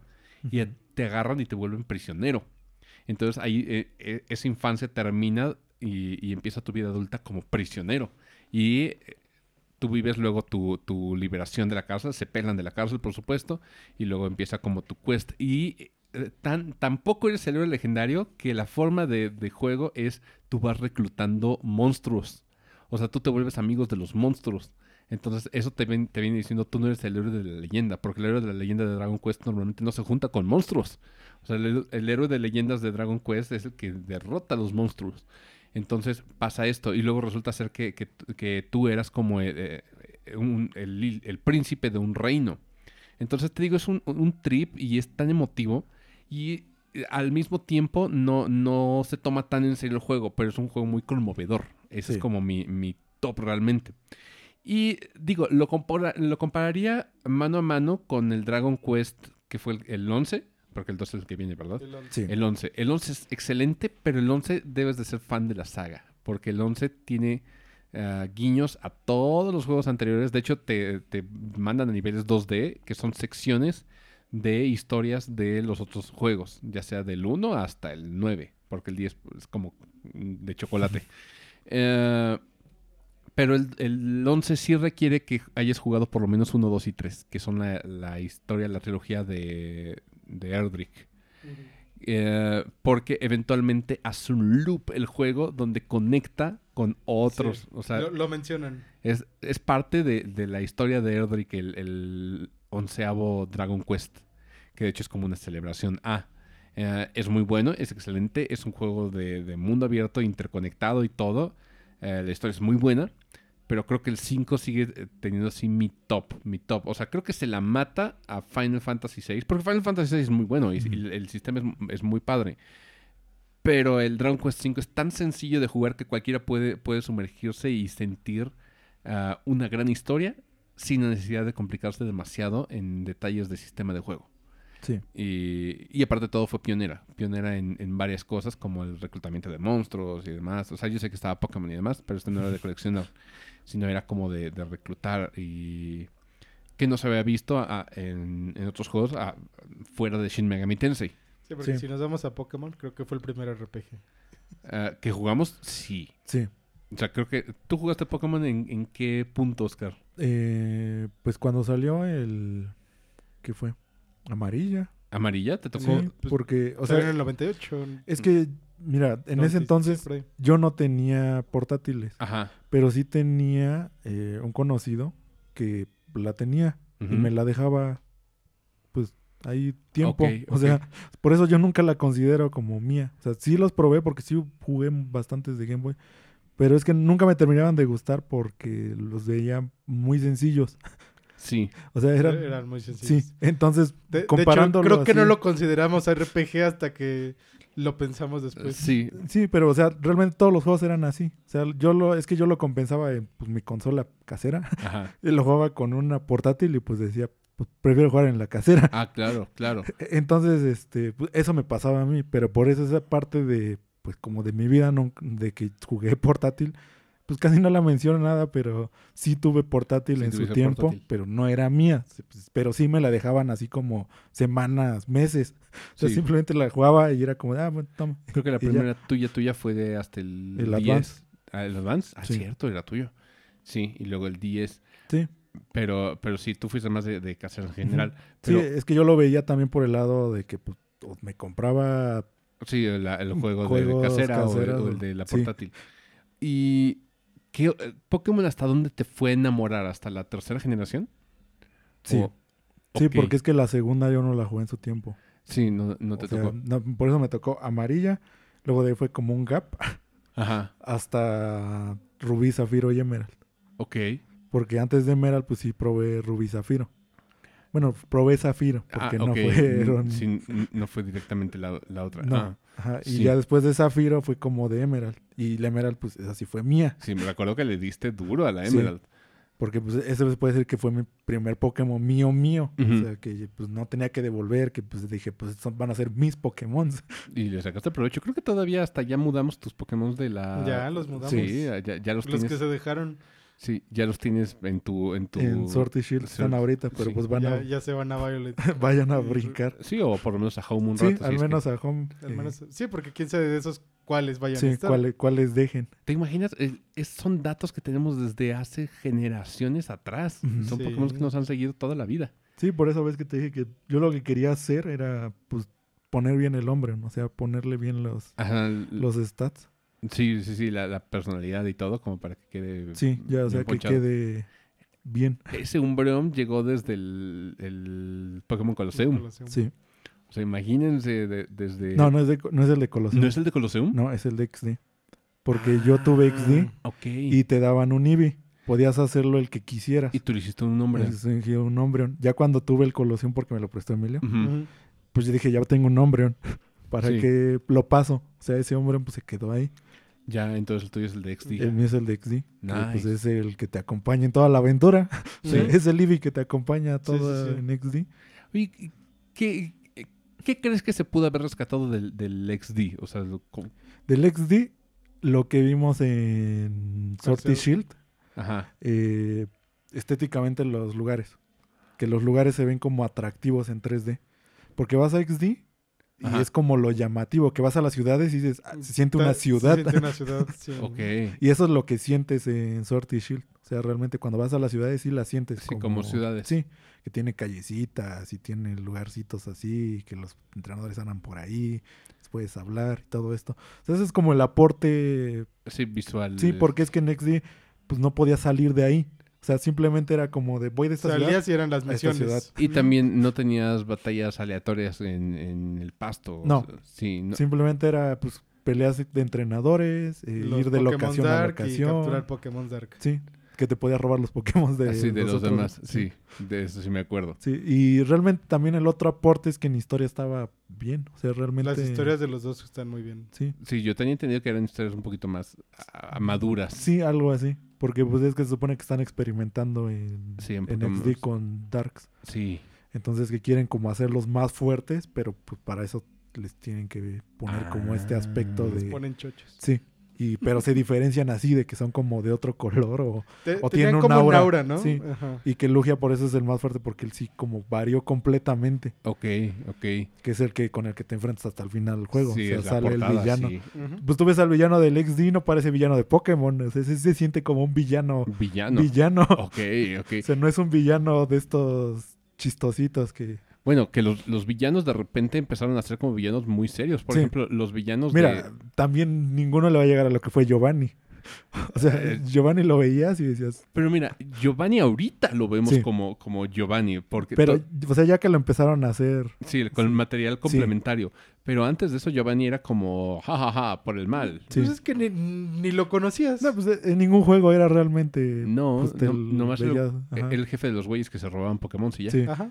Sí, pero ya ahorita Giovanni es como de, ay, no mames, Giovanni. Pero por ejemplo, creo que cuando empezaron a ser más serios fue por allá de, de Rubí Zafiro. O sea, porque Sí. Rubí Zafiro ya, Rubí Zafiro, ya sí. tenían un objetivo que era de, vamos a destruir la, tierra o y- vamos a, a A destruir mar. inundar. Y, y eso se notaba más ya en los remakes, por ejemplo. Sí, Cuando salió ya el... el Horas, sí. Ajá. El dos horas. Sí, el Omega este, Rubí. ahí sí les dieron como todavía más impulso a eso, a su personalidad Y- de lo que quieren hacer. Y también ya eran como una organización en forma, porque Sí. veías quién era como el, el teniente, quién era el, el subsecretario, por, por llamarlo de alguna manera, quiénes eran la- las categorías de, y ya tenían como personalidades, ya no solamente eran como los, los achichincles, Sí. eh, ya eran como achichincles con cara. Ajá. Eh, pero creo que de repente a partir de la sexta generación o XY, como que de repente los villanos De, de XY. empezaron a ser como más pedorros. O sea, porque por Sí. ejemplo, el villano de Sol y Luna, o sea, realmente no hay un villano villano de Sol y Luna. Eh, ¿Quién sería? Eh, Era la mamá de la... eh, sí, pero Es eh, que no era villano como Pero, tal. por eso- vámonos al equipo. El, el equipo que estaba ahí era el, el equipo ay, No me acuerdo ni cómo se llamaban. Skull. Sí, el- eran Skull, Skull, sí, eran los, eran los- los Brian. sí, los. Brian. Sí, pero de repente llegaban bailando y así Sí, como de- Y rapeando. Y, Sí, decías, no y decías, ya, ya, ya me navajaron. Sí, pero nunca sentías realmente peligro. Eras como de, ay, estos güeyes que se creen raperos, estos pendejos. Y ya. De hecho, llegabas como a la ciudad que según invadieron. Decías, uh, invadieron y no sé qué. Decías, "Mm, nomás hicieron su desvergue aquí. Hicieron ya. una manifestación y, y nomás andan aquí eh, haciendo un, un plantón aquí en Reforma ya. Pero no pasaba de eso. Luego vinieron los de Sword y Shield, que no eran otra cosa más que la perra Mira. brava. Eh, Sí, pero o sea, los de Sword y Shield, eh, es que siento que les dio miedo realmente sacar al villano villano. Porque el villano villano Sí. era el presidente. Sí. O sea, pero siento que sus planes podían haber ido más allá. Sí. Y como que dijeron, no, es mucho. Déjalo como hasta ahí. Es muy complejo para la gente. Porque sí estaba, o sea, si te fijas, o sea, antes de llegar como a donde se resuelve Ajá. el conflicto, o sea, su, a su plan, eh, o sea, a él sí lo ves como alguien que pues tenía todo el apoyo de la gente, tenía eh, el apoyo pues financiero para hacer lo que quisiera y pues al final como que lo diluyeron mucho, como que Sí. dijeron, no, como que es muy... Lo podemos hacer demasiado malo Ajá. y no quisieron. Sí, sí. eh, eh, es como que sí, le- les da... Les, da, Les dio miedo les porque chiñañeras. ese pudo haber sido un buen villano. O sea, porque tú lo veías, no te lo imaginabas. O sea, lo- tú lo veías como pues una persona agradable. Sí, agradable. Decías, qué agradable sujeto. Sí. Sí. Sí, pero eh, como el equipo, o sea, creo que últimamente sacaron como de siempre yo era el villano, eh, pero más bien el- los equipos rivales o los equipos de, de villanos se empezaron a ver pedorros, porque Sí. si nos vemos la, la porra son... Sí, pero pues Bien. esos nomás son los que apoyaban a Marnie. Ajá, Y- y ajá, ya. y- sí, son, son los Sims de Marnie. sí. Ay, perdón, no puedo decir Sims ya. sí, ya funado. Funado, sí. Eh, y también, eh, tampoco amenazantes son que un, uno del equipo es líder del gimnasio. Es como de, güey, tú no haces nada ilegal, cabrón. O sea, solamente son fans. Entonces, no hay nada de peligro aquí de ninguna forma. O sea, por lo menos Giovanni decías, no mames, me va a robar mis Pokémon si pierdo. Sí. Pero por los demás, pues, ¿qué me vas a hacer? O sea, nada, güey. O sea, nomás me, me ganaste y nomás te vas a burlar de mí. O, Y- y ya. Y ya. Sí. Y ni me vas a ganar. Sí, y el Team Skull era como de, ok, me vas a ganar, ¿qué me vas a hacer? ¿Me vas a pegar? Y ya. Pero, pero no pasa de eso, no, no siento como realmente peligro por mi vida. O sea, no es como Team Flair que decías, este cabrón va a ser un cagadero con el mundo. Y hizo un cagadero con una ciudad, Sí. y lo, lo vimos en, en XY. Es que también, este, bueno, Es- Lysander, sí, Sí. Se, se llamaba. sí, Lysander también fue, pues, Choncho. sí, fue Y- un villano bastante. Y antes de él estaba En. En, Y En era el príncipe y era un güey con poder que también quería, quería liberar a los Pokémon del yugo de los humanos. Y En tiene como una historia, un arco, donde eh, se revela su papá. Sí. Su papá es el que dice, ¿saben qué? Yo era, el- yo era el mal que estaba manipulando a En todo este tiempo. Y hacen un cagadero mientras tú estás en la liga Pokémon. O sea, Sí. estás en la liga Pokémon y sale el pinche castillo de En a, a- cagarte los planes. Y tienes que, que derrotar primero a En y salen los créditos. Y entonces ya puedes retar a los Elite Four. Eso es lo que sucede realmente en... en- más bien, retas al campeón. sí. Así. Es que Black y White es lo que yo siempre he hecho, es se sentía como un Es RPG. Un RPG, RPG. De Sí. hecho, Black y White, yo se los dije, eh, eh, lo sentía difícil. De repente me ganaba Black y. White y dije, yo no soy malo en Pokémon. Pokémon es un juego... He jugado toda mi vida Pokémon. Pero, oh, Porque me empieza a ganar ahora. a ver, Pokémon primero que nada era un juego donde tú podías eh, tener... Si se acuerdan de sus parties de los primeros Pokémon, tenías a tu Blastoise nivel 50 y a todos bien pedorros. Sí, bien- porque pues tenían que salir a fuerza a pelear y... Ni siquiera salían a pelear. No, o sea, para subirlos. Ah, sí, tenían por que salir a eso, pelear. por eso, eh, por eso pasaba. Y aparte de todo, tú podías spamear ataques que hicieran daño. Es más, yo me acuerdo que cuando era chavo yo le quitaba todos los ataques que no hacían daño Sí. y, y empezaba a spamearlos. Es más, ¿sabes cómo le ganaba muchas veces? Earthquake para todos. Ni siquiera Earthquake, Strength. Strength de aventarle Sí. la piedrita. Sí. Era Strength con lo que Y spameabas. y que no hacía nada de daño. Ajá, pues, ah, pues hacía daño decente, pero lo hacías como el poder del nivel. O surf para, para todos. O Surf. ni siquiera hidrobomba. No, Surf. era surf. Era mi. eh, mi Blastoise era mi, mi HM Slave. ¿Saben? Y este güey con los HMs se los chutaba a los Elite Four. Así de sencillo es Pokémon. O sea, tú puedes spamear y la inteligencia artificial, como ellos iban a utilizar como ataques que de vez en cuando Sí. no, no, no hacen daño. Que se estaban bufeando, pero tú de dos golpes ya muerto el sí, que ya- sigue. sí, y. Bueno, ahorita ya más con el X-Share y todo eso, pero pues, siempre ha sido así Pokémon. Pero Black y White no puedes hacer eso. Ni de pedo. Ni de pedo lo puedes pasar así. Sí necesitas hacer como una estrategia, entonces el primer Pokémon que te, te podía ganar. Pero Sí, y antes pues nada más fue el, el Elite Four de Diamond y Pearl, que también tuvieron que sí, nerfear toda esa parte, sí, porque sí, estro muy grosero. Sí, porque sí llegabas y ya tenían medio Ivy Training y Sí. no sé qué cosas. En el BDSP, que son los remakes eh, más modernos de, de Diamond y Pearl, ¿Por qué, por qué Diamond y Pearl no sacaron Platinum? Bueno, eh, X. Eh, el chiste es de que en BDSP, eh, la primera vuelta con el, el Elite Four, no está tan pesada, pero ya No. la segunda ya traen Ujú. IB Training, IB Training y toda la, la mamada, que es lo que tenía entendido. Y eso es lo que me decía, ah, eso está padre, pero creo que no lo aplicaron para todo. Y el postgame es nada. Nada. Sí, es lo único que digo. E- Eso está chale. muy desperdiciado. de Sí, muy. Todo, sí. Sí, creo que eso es lo que le falta a Pokémon, que eventualmente el postgame ya sientas como de, ok, ahora sí vamos a jugar en serio. Pero no, creo que pocos Te ya lo están que- haciendo. Que les da miedo. Ajá, ajá. O sea, muchas de esas decisiones como que les da miedo porque dicen, ay, no, va a estar muy difícil y... Sí, entonces lo, lo máximo que puedes aspirar es como el Battle Tower, Battle Tree, que de repente aparece como extra. Eh, eso es donde ya tienes que empezar a entrenar. Ah, yo espero, en, en cuanto al equipo villano, que en Scarlet y, y Violet, por lo menos esté padre la historia de los villanos y que no sean nada más como de, ay, sí, los rebeldes de la escuela y que no sé qué, porque sería como de, "Buah, qué mamada. Porque en Arceus sí te...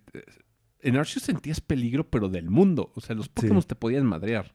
Eso ya lo eliminaron en, en Scarlet y Violet. Sí, pues porque ya no es el Sí, no, pues ya la enfoque. historia es diferente. Sí, sí. es- se siente, también el Sneak ya, ya no existe. Mm-mm. Ya se siente como más tradicional, pero abierto, lo cual no está mal. Eh, lo compensan de otras formas. Pero sí espero que la historia por lo menos esté un poquito más... Sí, yo es lo Padre. que siento que al menos que ya le pusieron como enfoques separados, que se note como, pues que ahora sí tenga, si te vas del lado de historia, pues, Sí, pues espero al menos que me entretenga, ¿no? Como la del Sword y Shield, que sí. pues, eh, me aburrió como el 90% de la estaba historia. terrible, terrible. Lo único interesante te digo que siento que le, le bajaron porque dijeron, ay no, creo que va a ser muy Fue malo. el final. Sí, el final. Y, y luego después de eso, el postgame, cuando ya te dan a los, al perrito, también está bien Fíjate. X. Fíjate que yo ni lo he sacado. ¿Al perro? Wow. Tienes que hacer una historia que sigue después ¿Sabes? de... Los que yo no he sacado son a Cool Articuno, Sarto Ah, yo Tampoco. Ah, también no, no he ido a la otra isla. ni al caballito. Yo tampoco. Todos esos legendarios no lo he hecho, los de la tundra. Tenemos que hacerlo pronto. Sí. Yo tengo que hacer eso y acabar... eh, La isla de... la, no, el Diamond. Ese sí lo acabé. Ah. Ese sí lo acabé casi todo. Porque me falta... Creo que un gimnasio ya lo último. Ah, Pero, Porque pues, yo sí sé, sí sé todo el postgame. pero pues ya me dio flojera. Es que como ya lo había jugado también, fue Sí, como de... Te entiendo. "Ah, no Sí. quiero, pero quiero ver a Cintia. Se entiende. Sí, vale la pena. pero ya veremos cómo, cómo sale Scarlet Violet. Siguiente categoría. Am, ¿Cuál será buena? Plataformer. ¿Cuál es el plataformer que más les ha, les ha llegado al alma, al corazón? Creo, creo que para mí fue Banjo Kazooie. Sí, Banjo Kazooie ocupa sigue ese lugar especial. Qué lástima la historia de Banjo Kazooie. estoy entre Banjo Kazooie y Mario 64. Mm. Estoy entre los dos porque los dos me marcaron mucho. Los jugué una y otra vez y hasta los pasé al 100% los dos. Entonces, yo me quedaría entre esos dos. ¿Y tú, Oscar? ¿Cuál es tu, tu top? Así de Pues, plataformer. En platformer tendría que poner los country. Sí, más, más que... Es que Mega Man. ¿Qué es Mega Man? Es que Mega Man es un Acción. Ronangun. Ah, ok. que. Ya, ya, ya. Sí, es cierto. ok. ¿Los countries son tu top? Eh, Te- te- bueno, sé que te marcaron. ¿Pero por qué? ¿Qué es lo que tiene de especial Donkey Kong Country? es que lo que vi como en un principio, supongo yo que va a haber sido el impacto visual. Ok. Como de que pues ningún juego se veía así. Que se veía muy padre para Sí. Super Nintendo. Eh, la música también me agradaba bastante. Aunque pues en ese entonces pues no te... Pero era algo como que pues hoy en día lo sigo recordando así de... De repente vienen las tonadas. Eh, entonces yo creo que sí serían los country. Por- Porque sí he jugado como cada que regresan. Sí, los juegos en Boy Advance, ¿verdad? Los jugué en Advance, jugué... el, ¿Los este, tienes en No, Advance? no los tengo en Advance. Ok. Me los prestó mi primo, que fue el que me prestó también el Mario vs. Donkey. y Ah, ves que claro, claro. el Mario Luigi también así lo jugué. Así, así se los compartí. Sí, es cierto. porque sí. fue como de, miren Mario Luigi. Y, y, resultó mucho mejor también de lo que esperaba ese juego, la verdad. Sí, gran RPG. Sí, Que Mario Luigi, yo no lo jugué hasta el remake de, Mm, hasta- de 3DS. sí. Ahí fue donde lo experimenté. Sí, pero pues sí, bien. sí se los enseñé. O sea, Sí. es, es un buen juego. Está cagado, muy Sí. cagado. Entonces, este, pero fue por eso, fueron esos juegos que me prestó en Advance. Ok. Este, igual ahorita en la virtual pues lo sigo jugando. Sí, Cada que pues digo, pues quiero jugar un country. Juego el 2, que pues es el mejor de los de todos los ¿Ah, country. sí? A mí siempre se me ha hecho raro los controles. Es lo único que, que me hace como echarme para atrás. Es que una vez que los entiendes ya lo este ya le agarras como el ¿El gusto? Sí, porque no son difíciles. O sea, sí, No. es- sí tiene sus secciones, como todos los platformers. Pero este, una vez que ya agarras como eh, cómo funciona el juego, eh, ya se te hace un poco más ameno. Ah, Porque sí se basa mucho como en también este tipo de inercia que tienes como el eh, como de Mario que decías, que ves que se sigue patinando. Sí. En los country también tienes como una mecánica así, que tienes como que rodar para tener un poco de impulso. Y, luego saltar. calcular los saltos. O sea, realmente puedes hacer diferentes tipos de saltos. Eh, entonces, ya una vez que le agarras más o menos eso, dices, ah, está bastante. Para hoy en día, también sigue siendo bastante pulido. Digo, yo digo que sí. Eh, Por ejemplo, los Country Returns, que hablamos de, de Country Returns. no cambiaron mucho a lo que fue el. Y, le hacen justicia a lo Sí. que fue en aquel entonces.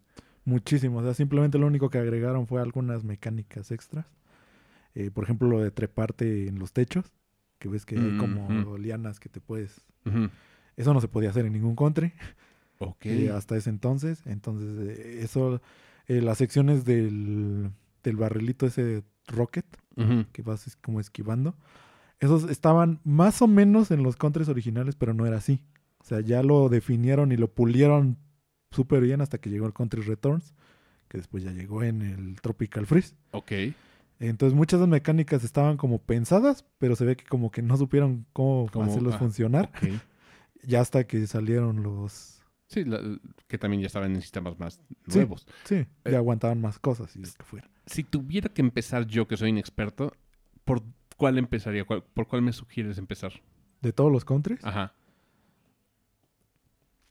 yo creo que sería el Tropical Freeze. ¿En serio? Está complicado, pero es bastante agradable. Ok. Es que después de los después del 2 y del 1, el 1 solo porque es el 1. O sea, realmente por eso lo pones como muy arriba. Ok. Pero después del Country 2, Ujú. yo escogería el Tropical Freeze. Órale. Porque está bastante bien hecho. Lástima que no baja de precio. No, no baja. Sube. Lo puedo prestar. Sí, pero, ¿sabes? Creo que Digo, me, si lo quieres tener en la construcción, pues te espérate. Sí. Si no te lo puedo- si lo quieres jugar nada más, te lo presto. creo que vale la pena tenerlo en la colección porque es uno de esos juegos que siempre Aparte me han llamado. tiene Funky Mode. Tiene el funky mode.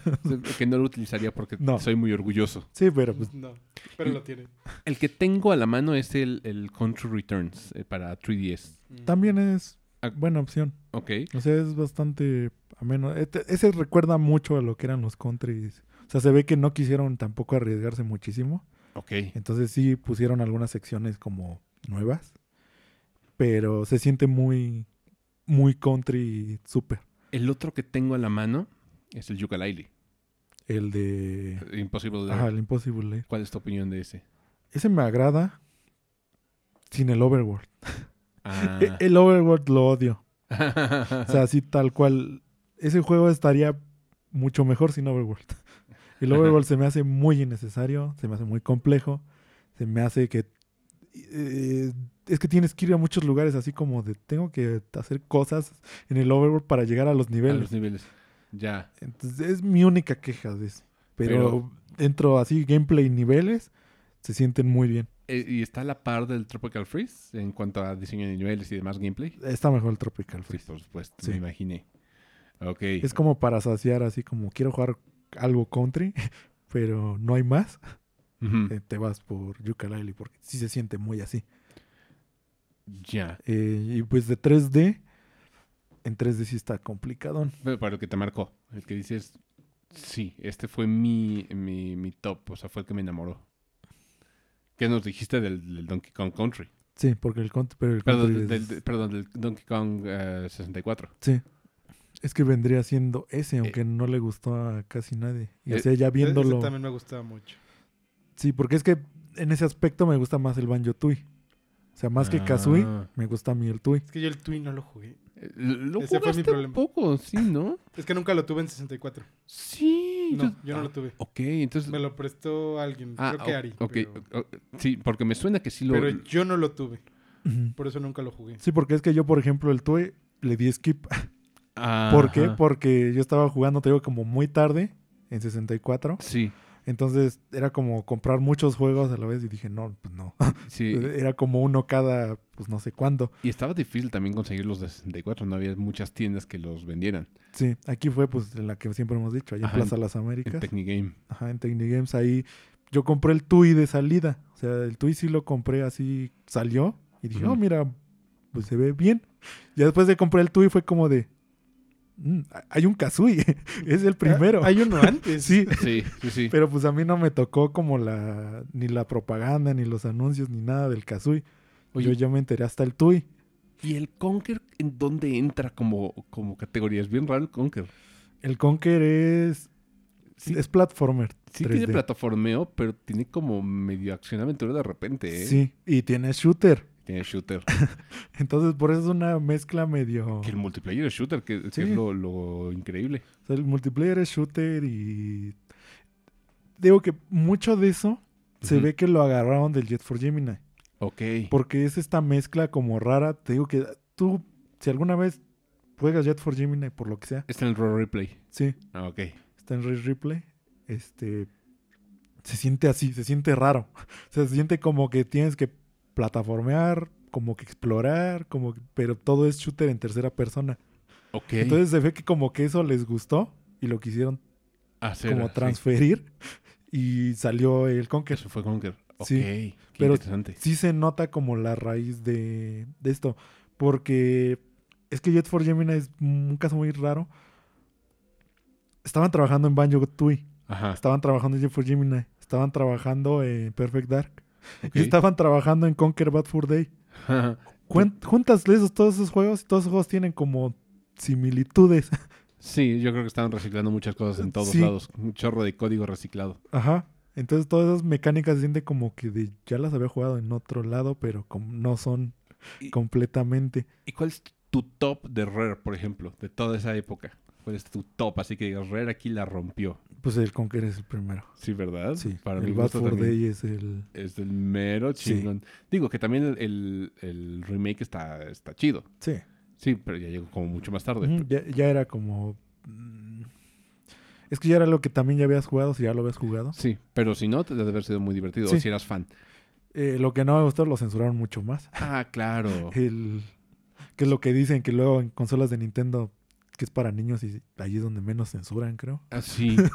Hasta hay juegos de hentai y todo. O sea, vas a encontrar desnudos completos ahí. Sí, y en Play no, porque ahí sí censuran. Sí. Pinches piperos. Sí. Este, pero sí, de Rare creo que sí pondría. eh, Ah, Conker hasta arriba. al menos de. Creo que sí, de todos. Hasta de Dinosaur Planet. Sí. Porque Dinosaur Planet se sentía muy Zelda. Ah, ok, ok. O sea, el Dinosaur Planet es un Zelda. Por eso es acción-aventura Sí. así. O sea, es un, es- es un clon de sí. Zelda que intentó ser Zelda como de otra manera. Ajá. Y pues se nota, o sea, más más bien se sabía. Ajá. ¿Por qué? Pues porque ahí estaba Miyamoto como Sí. eh, 24-7 y creo que desde que logró meter a Fox. Sí, dijo, ahora es mío, perros. Sí. Ok, ok. Que igual se nota que Rey ya también tenía como esa noción de, o sea, hacerlo Similar a un Sí, Zelda. No tenía ningún Zelda-ish. Esa es la, la cuestión. Sí. Porque pues sí, recordemos que antes era Dinosaur Planet nada más. Y ya estaba toda la base y toda la base era eso. Nada más le cambiaron la skin. Sí, Quitaron a Cristal y dijeron, ahora va a ser Fox. sí, porque en sí eran animales antropomorfos también. Sí, no, Desde pues un principio. la principal iba a ser Cristal. Era Crystal, sí. Hasta que dijeron, no, ahora la encerramos y la secuestramos. Ahora es Fox. sí, yo, yo llegué muy tarde al género de plataforma en 3D porque también em, siempre lo que tenía, lo que involucraba caídas y me, me ponía de nervios. Sí. O sea, siempre lo odié caerme en Pitfalls. Entonces, creo que nunca jugué muchos plataformeros en 3D en, en forma. O sea, ni siquiera Spyro ni, No, ni Crash. es lo no- que yo digo. A mí también me llegó muy tarde, por ejemplo, ya probar Spyros y Crash. Spyro y Crash. Digo, sí, digo, a mí también me llegó muy, muy tarde. Pero um, creo que mi primer plataformero, o sea, estoy tan, tan, tan nuevo en, en el género que creo que el primer gran plataformero que, que se me queda en la memoria eh, es Mario Odyssey. Así de cabrón. O sea, porque antes de eso no jugué. Pues el otro nada nada. más sería... Bueno, en 3D sí. Sí, en ¿Por 3D qué? sí. Sí. Porque en 2D, pues que jugaba. eh, Rayman. Sí, porque Sí, claro. en- en- yo más para atrás, pues me voy al Mario World sí, Ah, de, de Super. de Super. sí. Que fue realmente, creo que de los que recuerdo fue el primero que jugué. Pero que te haya marcado y que te hayas enamorado del género por él, creo que no, ¿verdad? Ah, no, les miento, ya sé cuál fue el primer plataformero 2D Pod- que yo agarré. Podría ser que sí. ¿Sí? O sea, no, no le tengo así un súper cariño, pero sí. Que, Pero es que lo jugué, estaba bien chiquito cuando lo jugué. que realmente tú no eres mucho de plataformeros en 2D, ¿verdad? Sí, no, no soy, no soy súper Sí, favorito. yo ahorita también me acordé cuál es el otro, que también pondría como muy arriba con los country. Yoshi Island. ¿En serio? Es que Yoshi Island no lo siento como plataformero. Sí, es. Sí, sí, Sí, no porque sé. tenemos también el Rey León, tenemos Aladdin, tenemos... Sí. O sea, sí, pero es que el Yoshi lo que tiene es que es medio, medio acción. Tampoco te requiere como un plataformeo. No, no es muy eh, intensivo. intensivo. Y también tiene muchas cuestiones de exploración. Pero, pero sí es este. Sí, sigue estando ahí. es bien raro ese. Porque igual sigue siendo Mario, que es lo Sí, más sí, raro. Porque es el Super Mario World 2. Sí. Sí. En el fondo Sí, sí. World 2, sí. Sí. Sí, sí es. Ah, qué, qué Pero- curioso. Es que, por ejemplo, ese juego, muchos dicen que sigue siendo de los primeros, está siempre en el top 3 de, ¿De juegos de Super. plataformeros? Ah, de, De juegos, juegos de Super. Super en general. Porque siempre está entre Super Metroid, Yoshi Island Y Mario. y Mario. Ah, nunca lo había pensado como, como tal. Es que también eh, a mí se me hace raro Yoshi. Tengo, lo tengo en Game Boy Advance, lo tengo en, en 3DS. Y se me hace raro de abordar. Fíjate, siempre se me ha hecho... Sí, tienes que tener como... Es que es un platformer raro. Sí, sí Porque es que te digo que sí es un platformer, porque hay muchas secciones en las que tenías que hacer bien los el vuelo, porque sí te lo demandaba.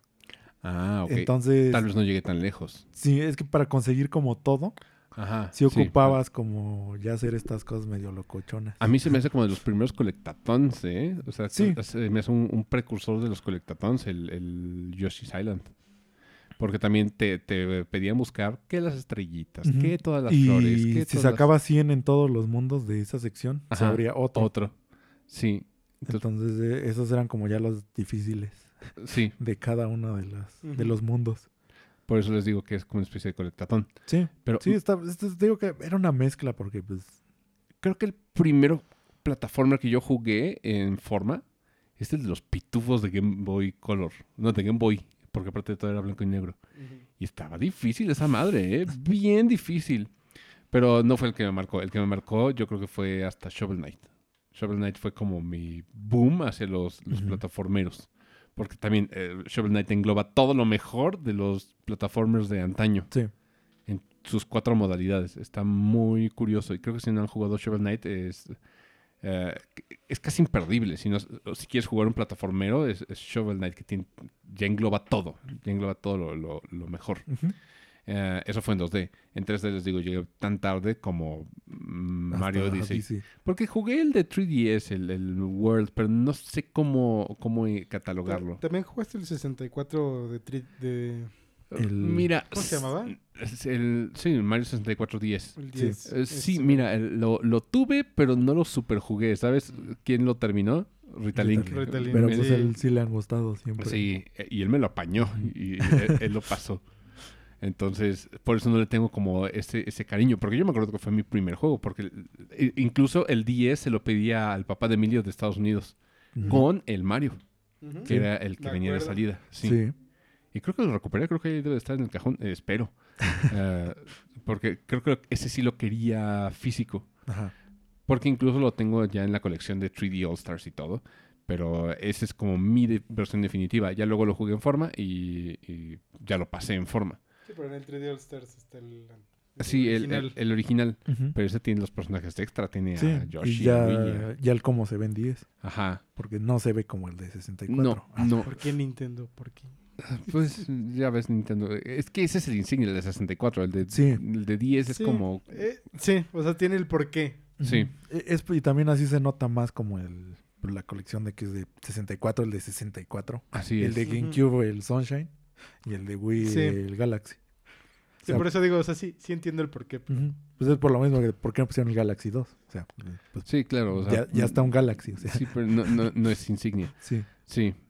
Creo que este programa lo vamos a tener que continuar en la próxima sesión porque abarca para mucho y hay muchos géneros que nos faltan. Nos faltan muchos. Y estamos ya rebasando la marca de los minutos que nos gusta tener en promedio. Sí, más para o no, menos. no alargarle mucho a ustedes por escuchas la Para conversación. que no se aburran. Sí, para que no se, aburran. Entonces, este podcast continuará. Ah, Oscar Emilio, gracias por acompañarme eh, una emisión más, como cada semana. Un gusto. Ale. Un Y ya saben, ah, nos veremos la próxima semana en otra emisión de Enship Boombox. Hasta la próxima.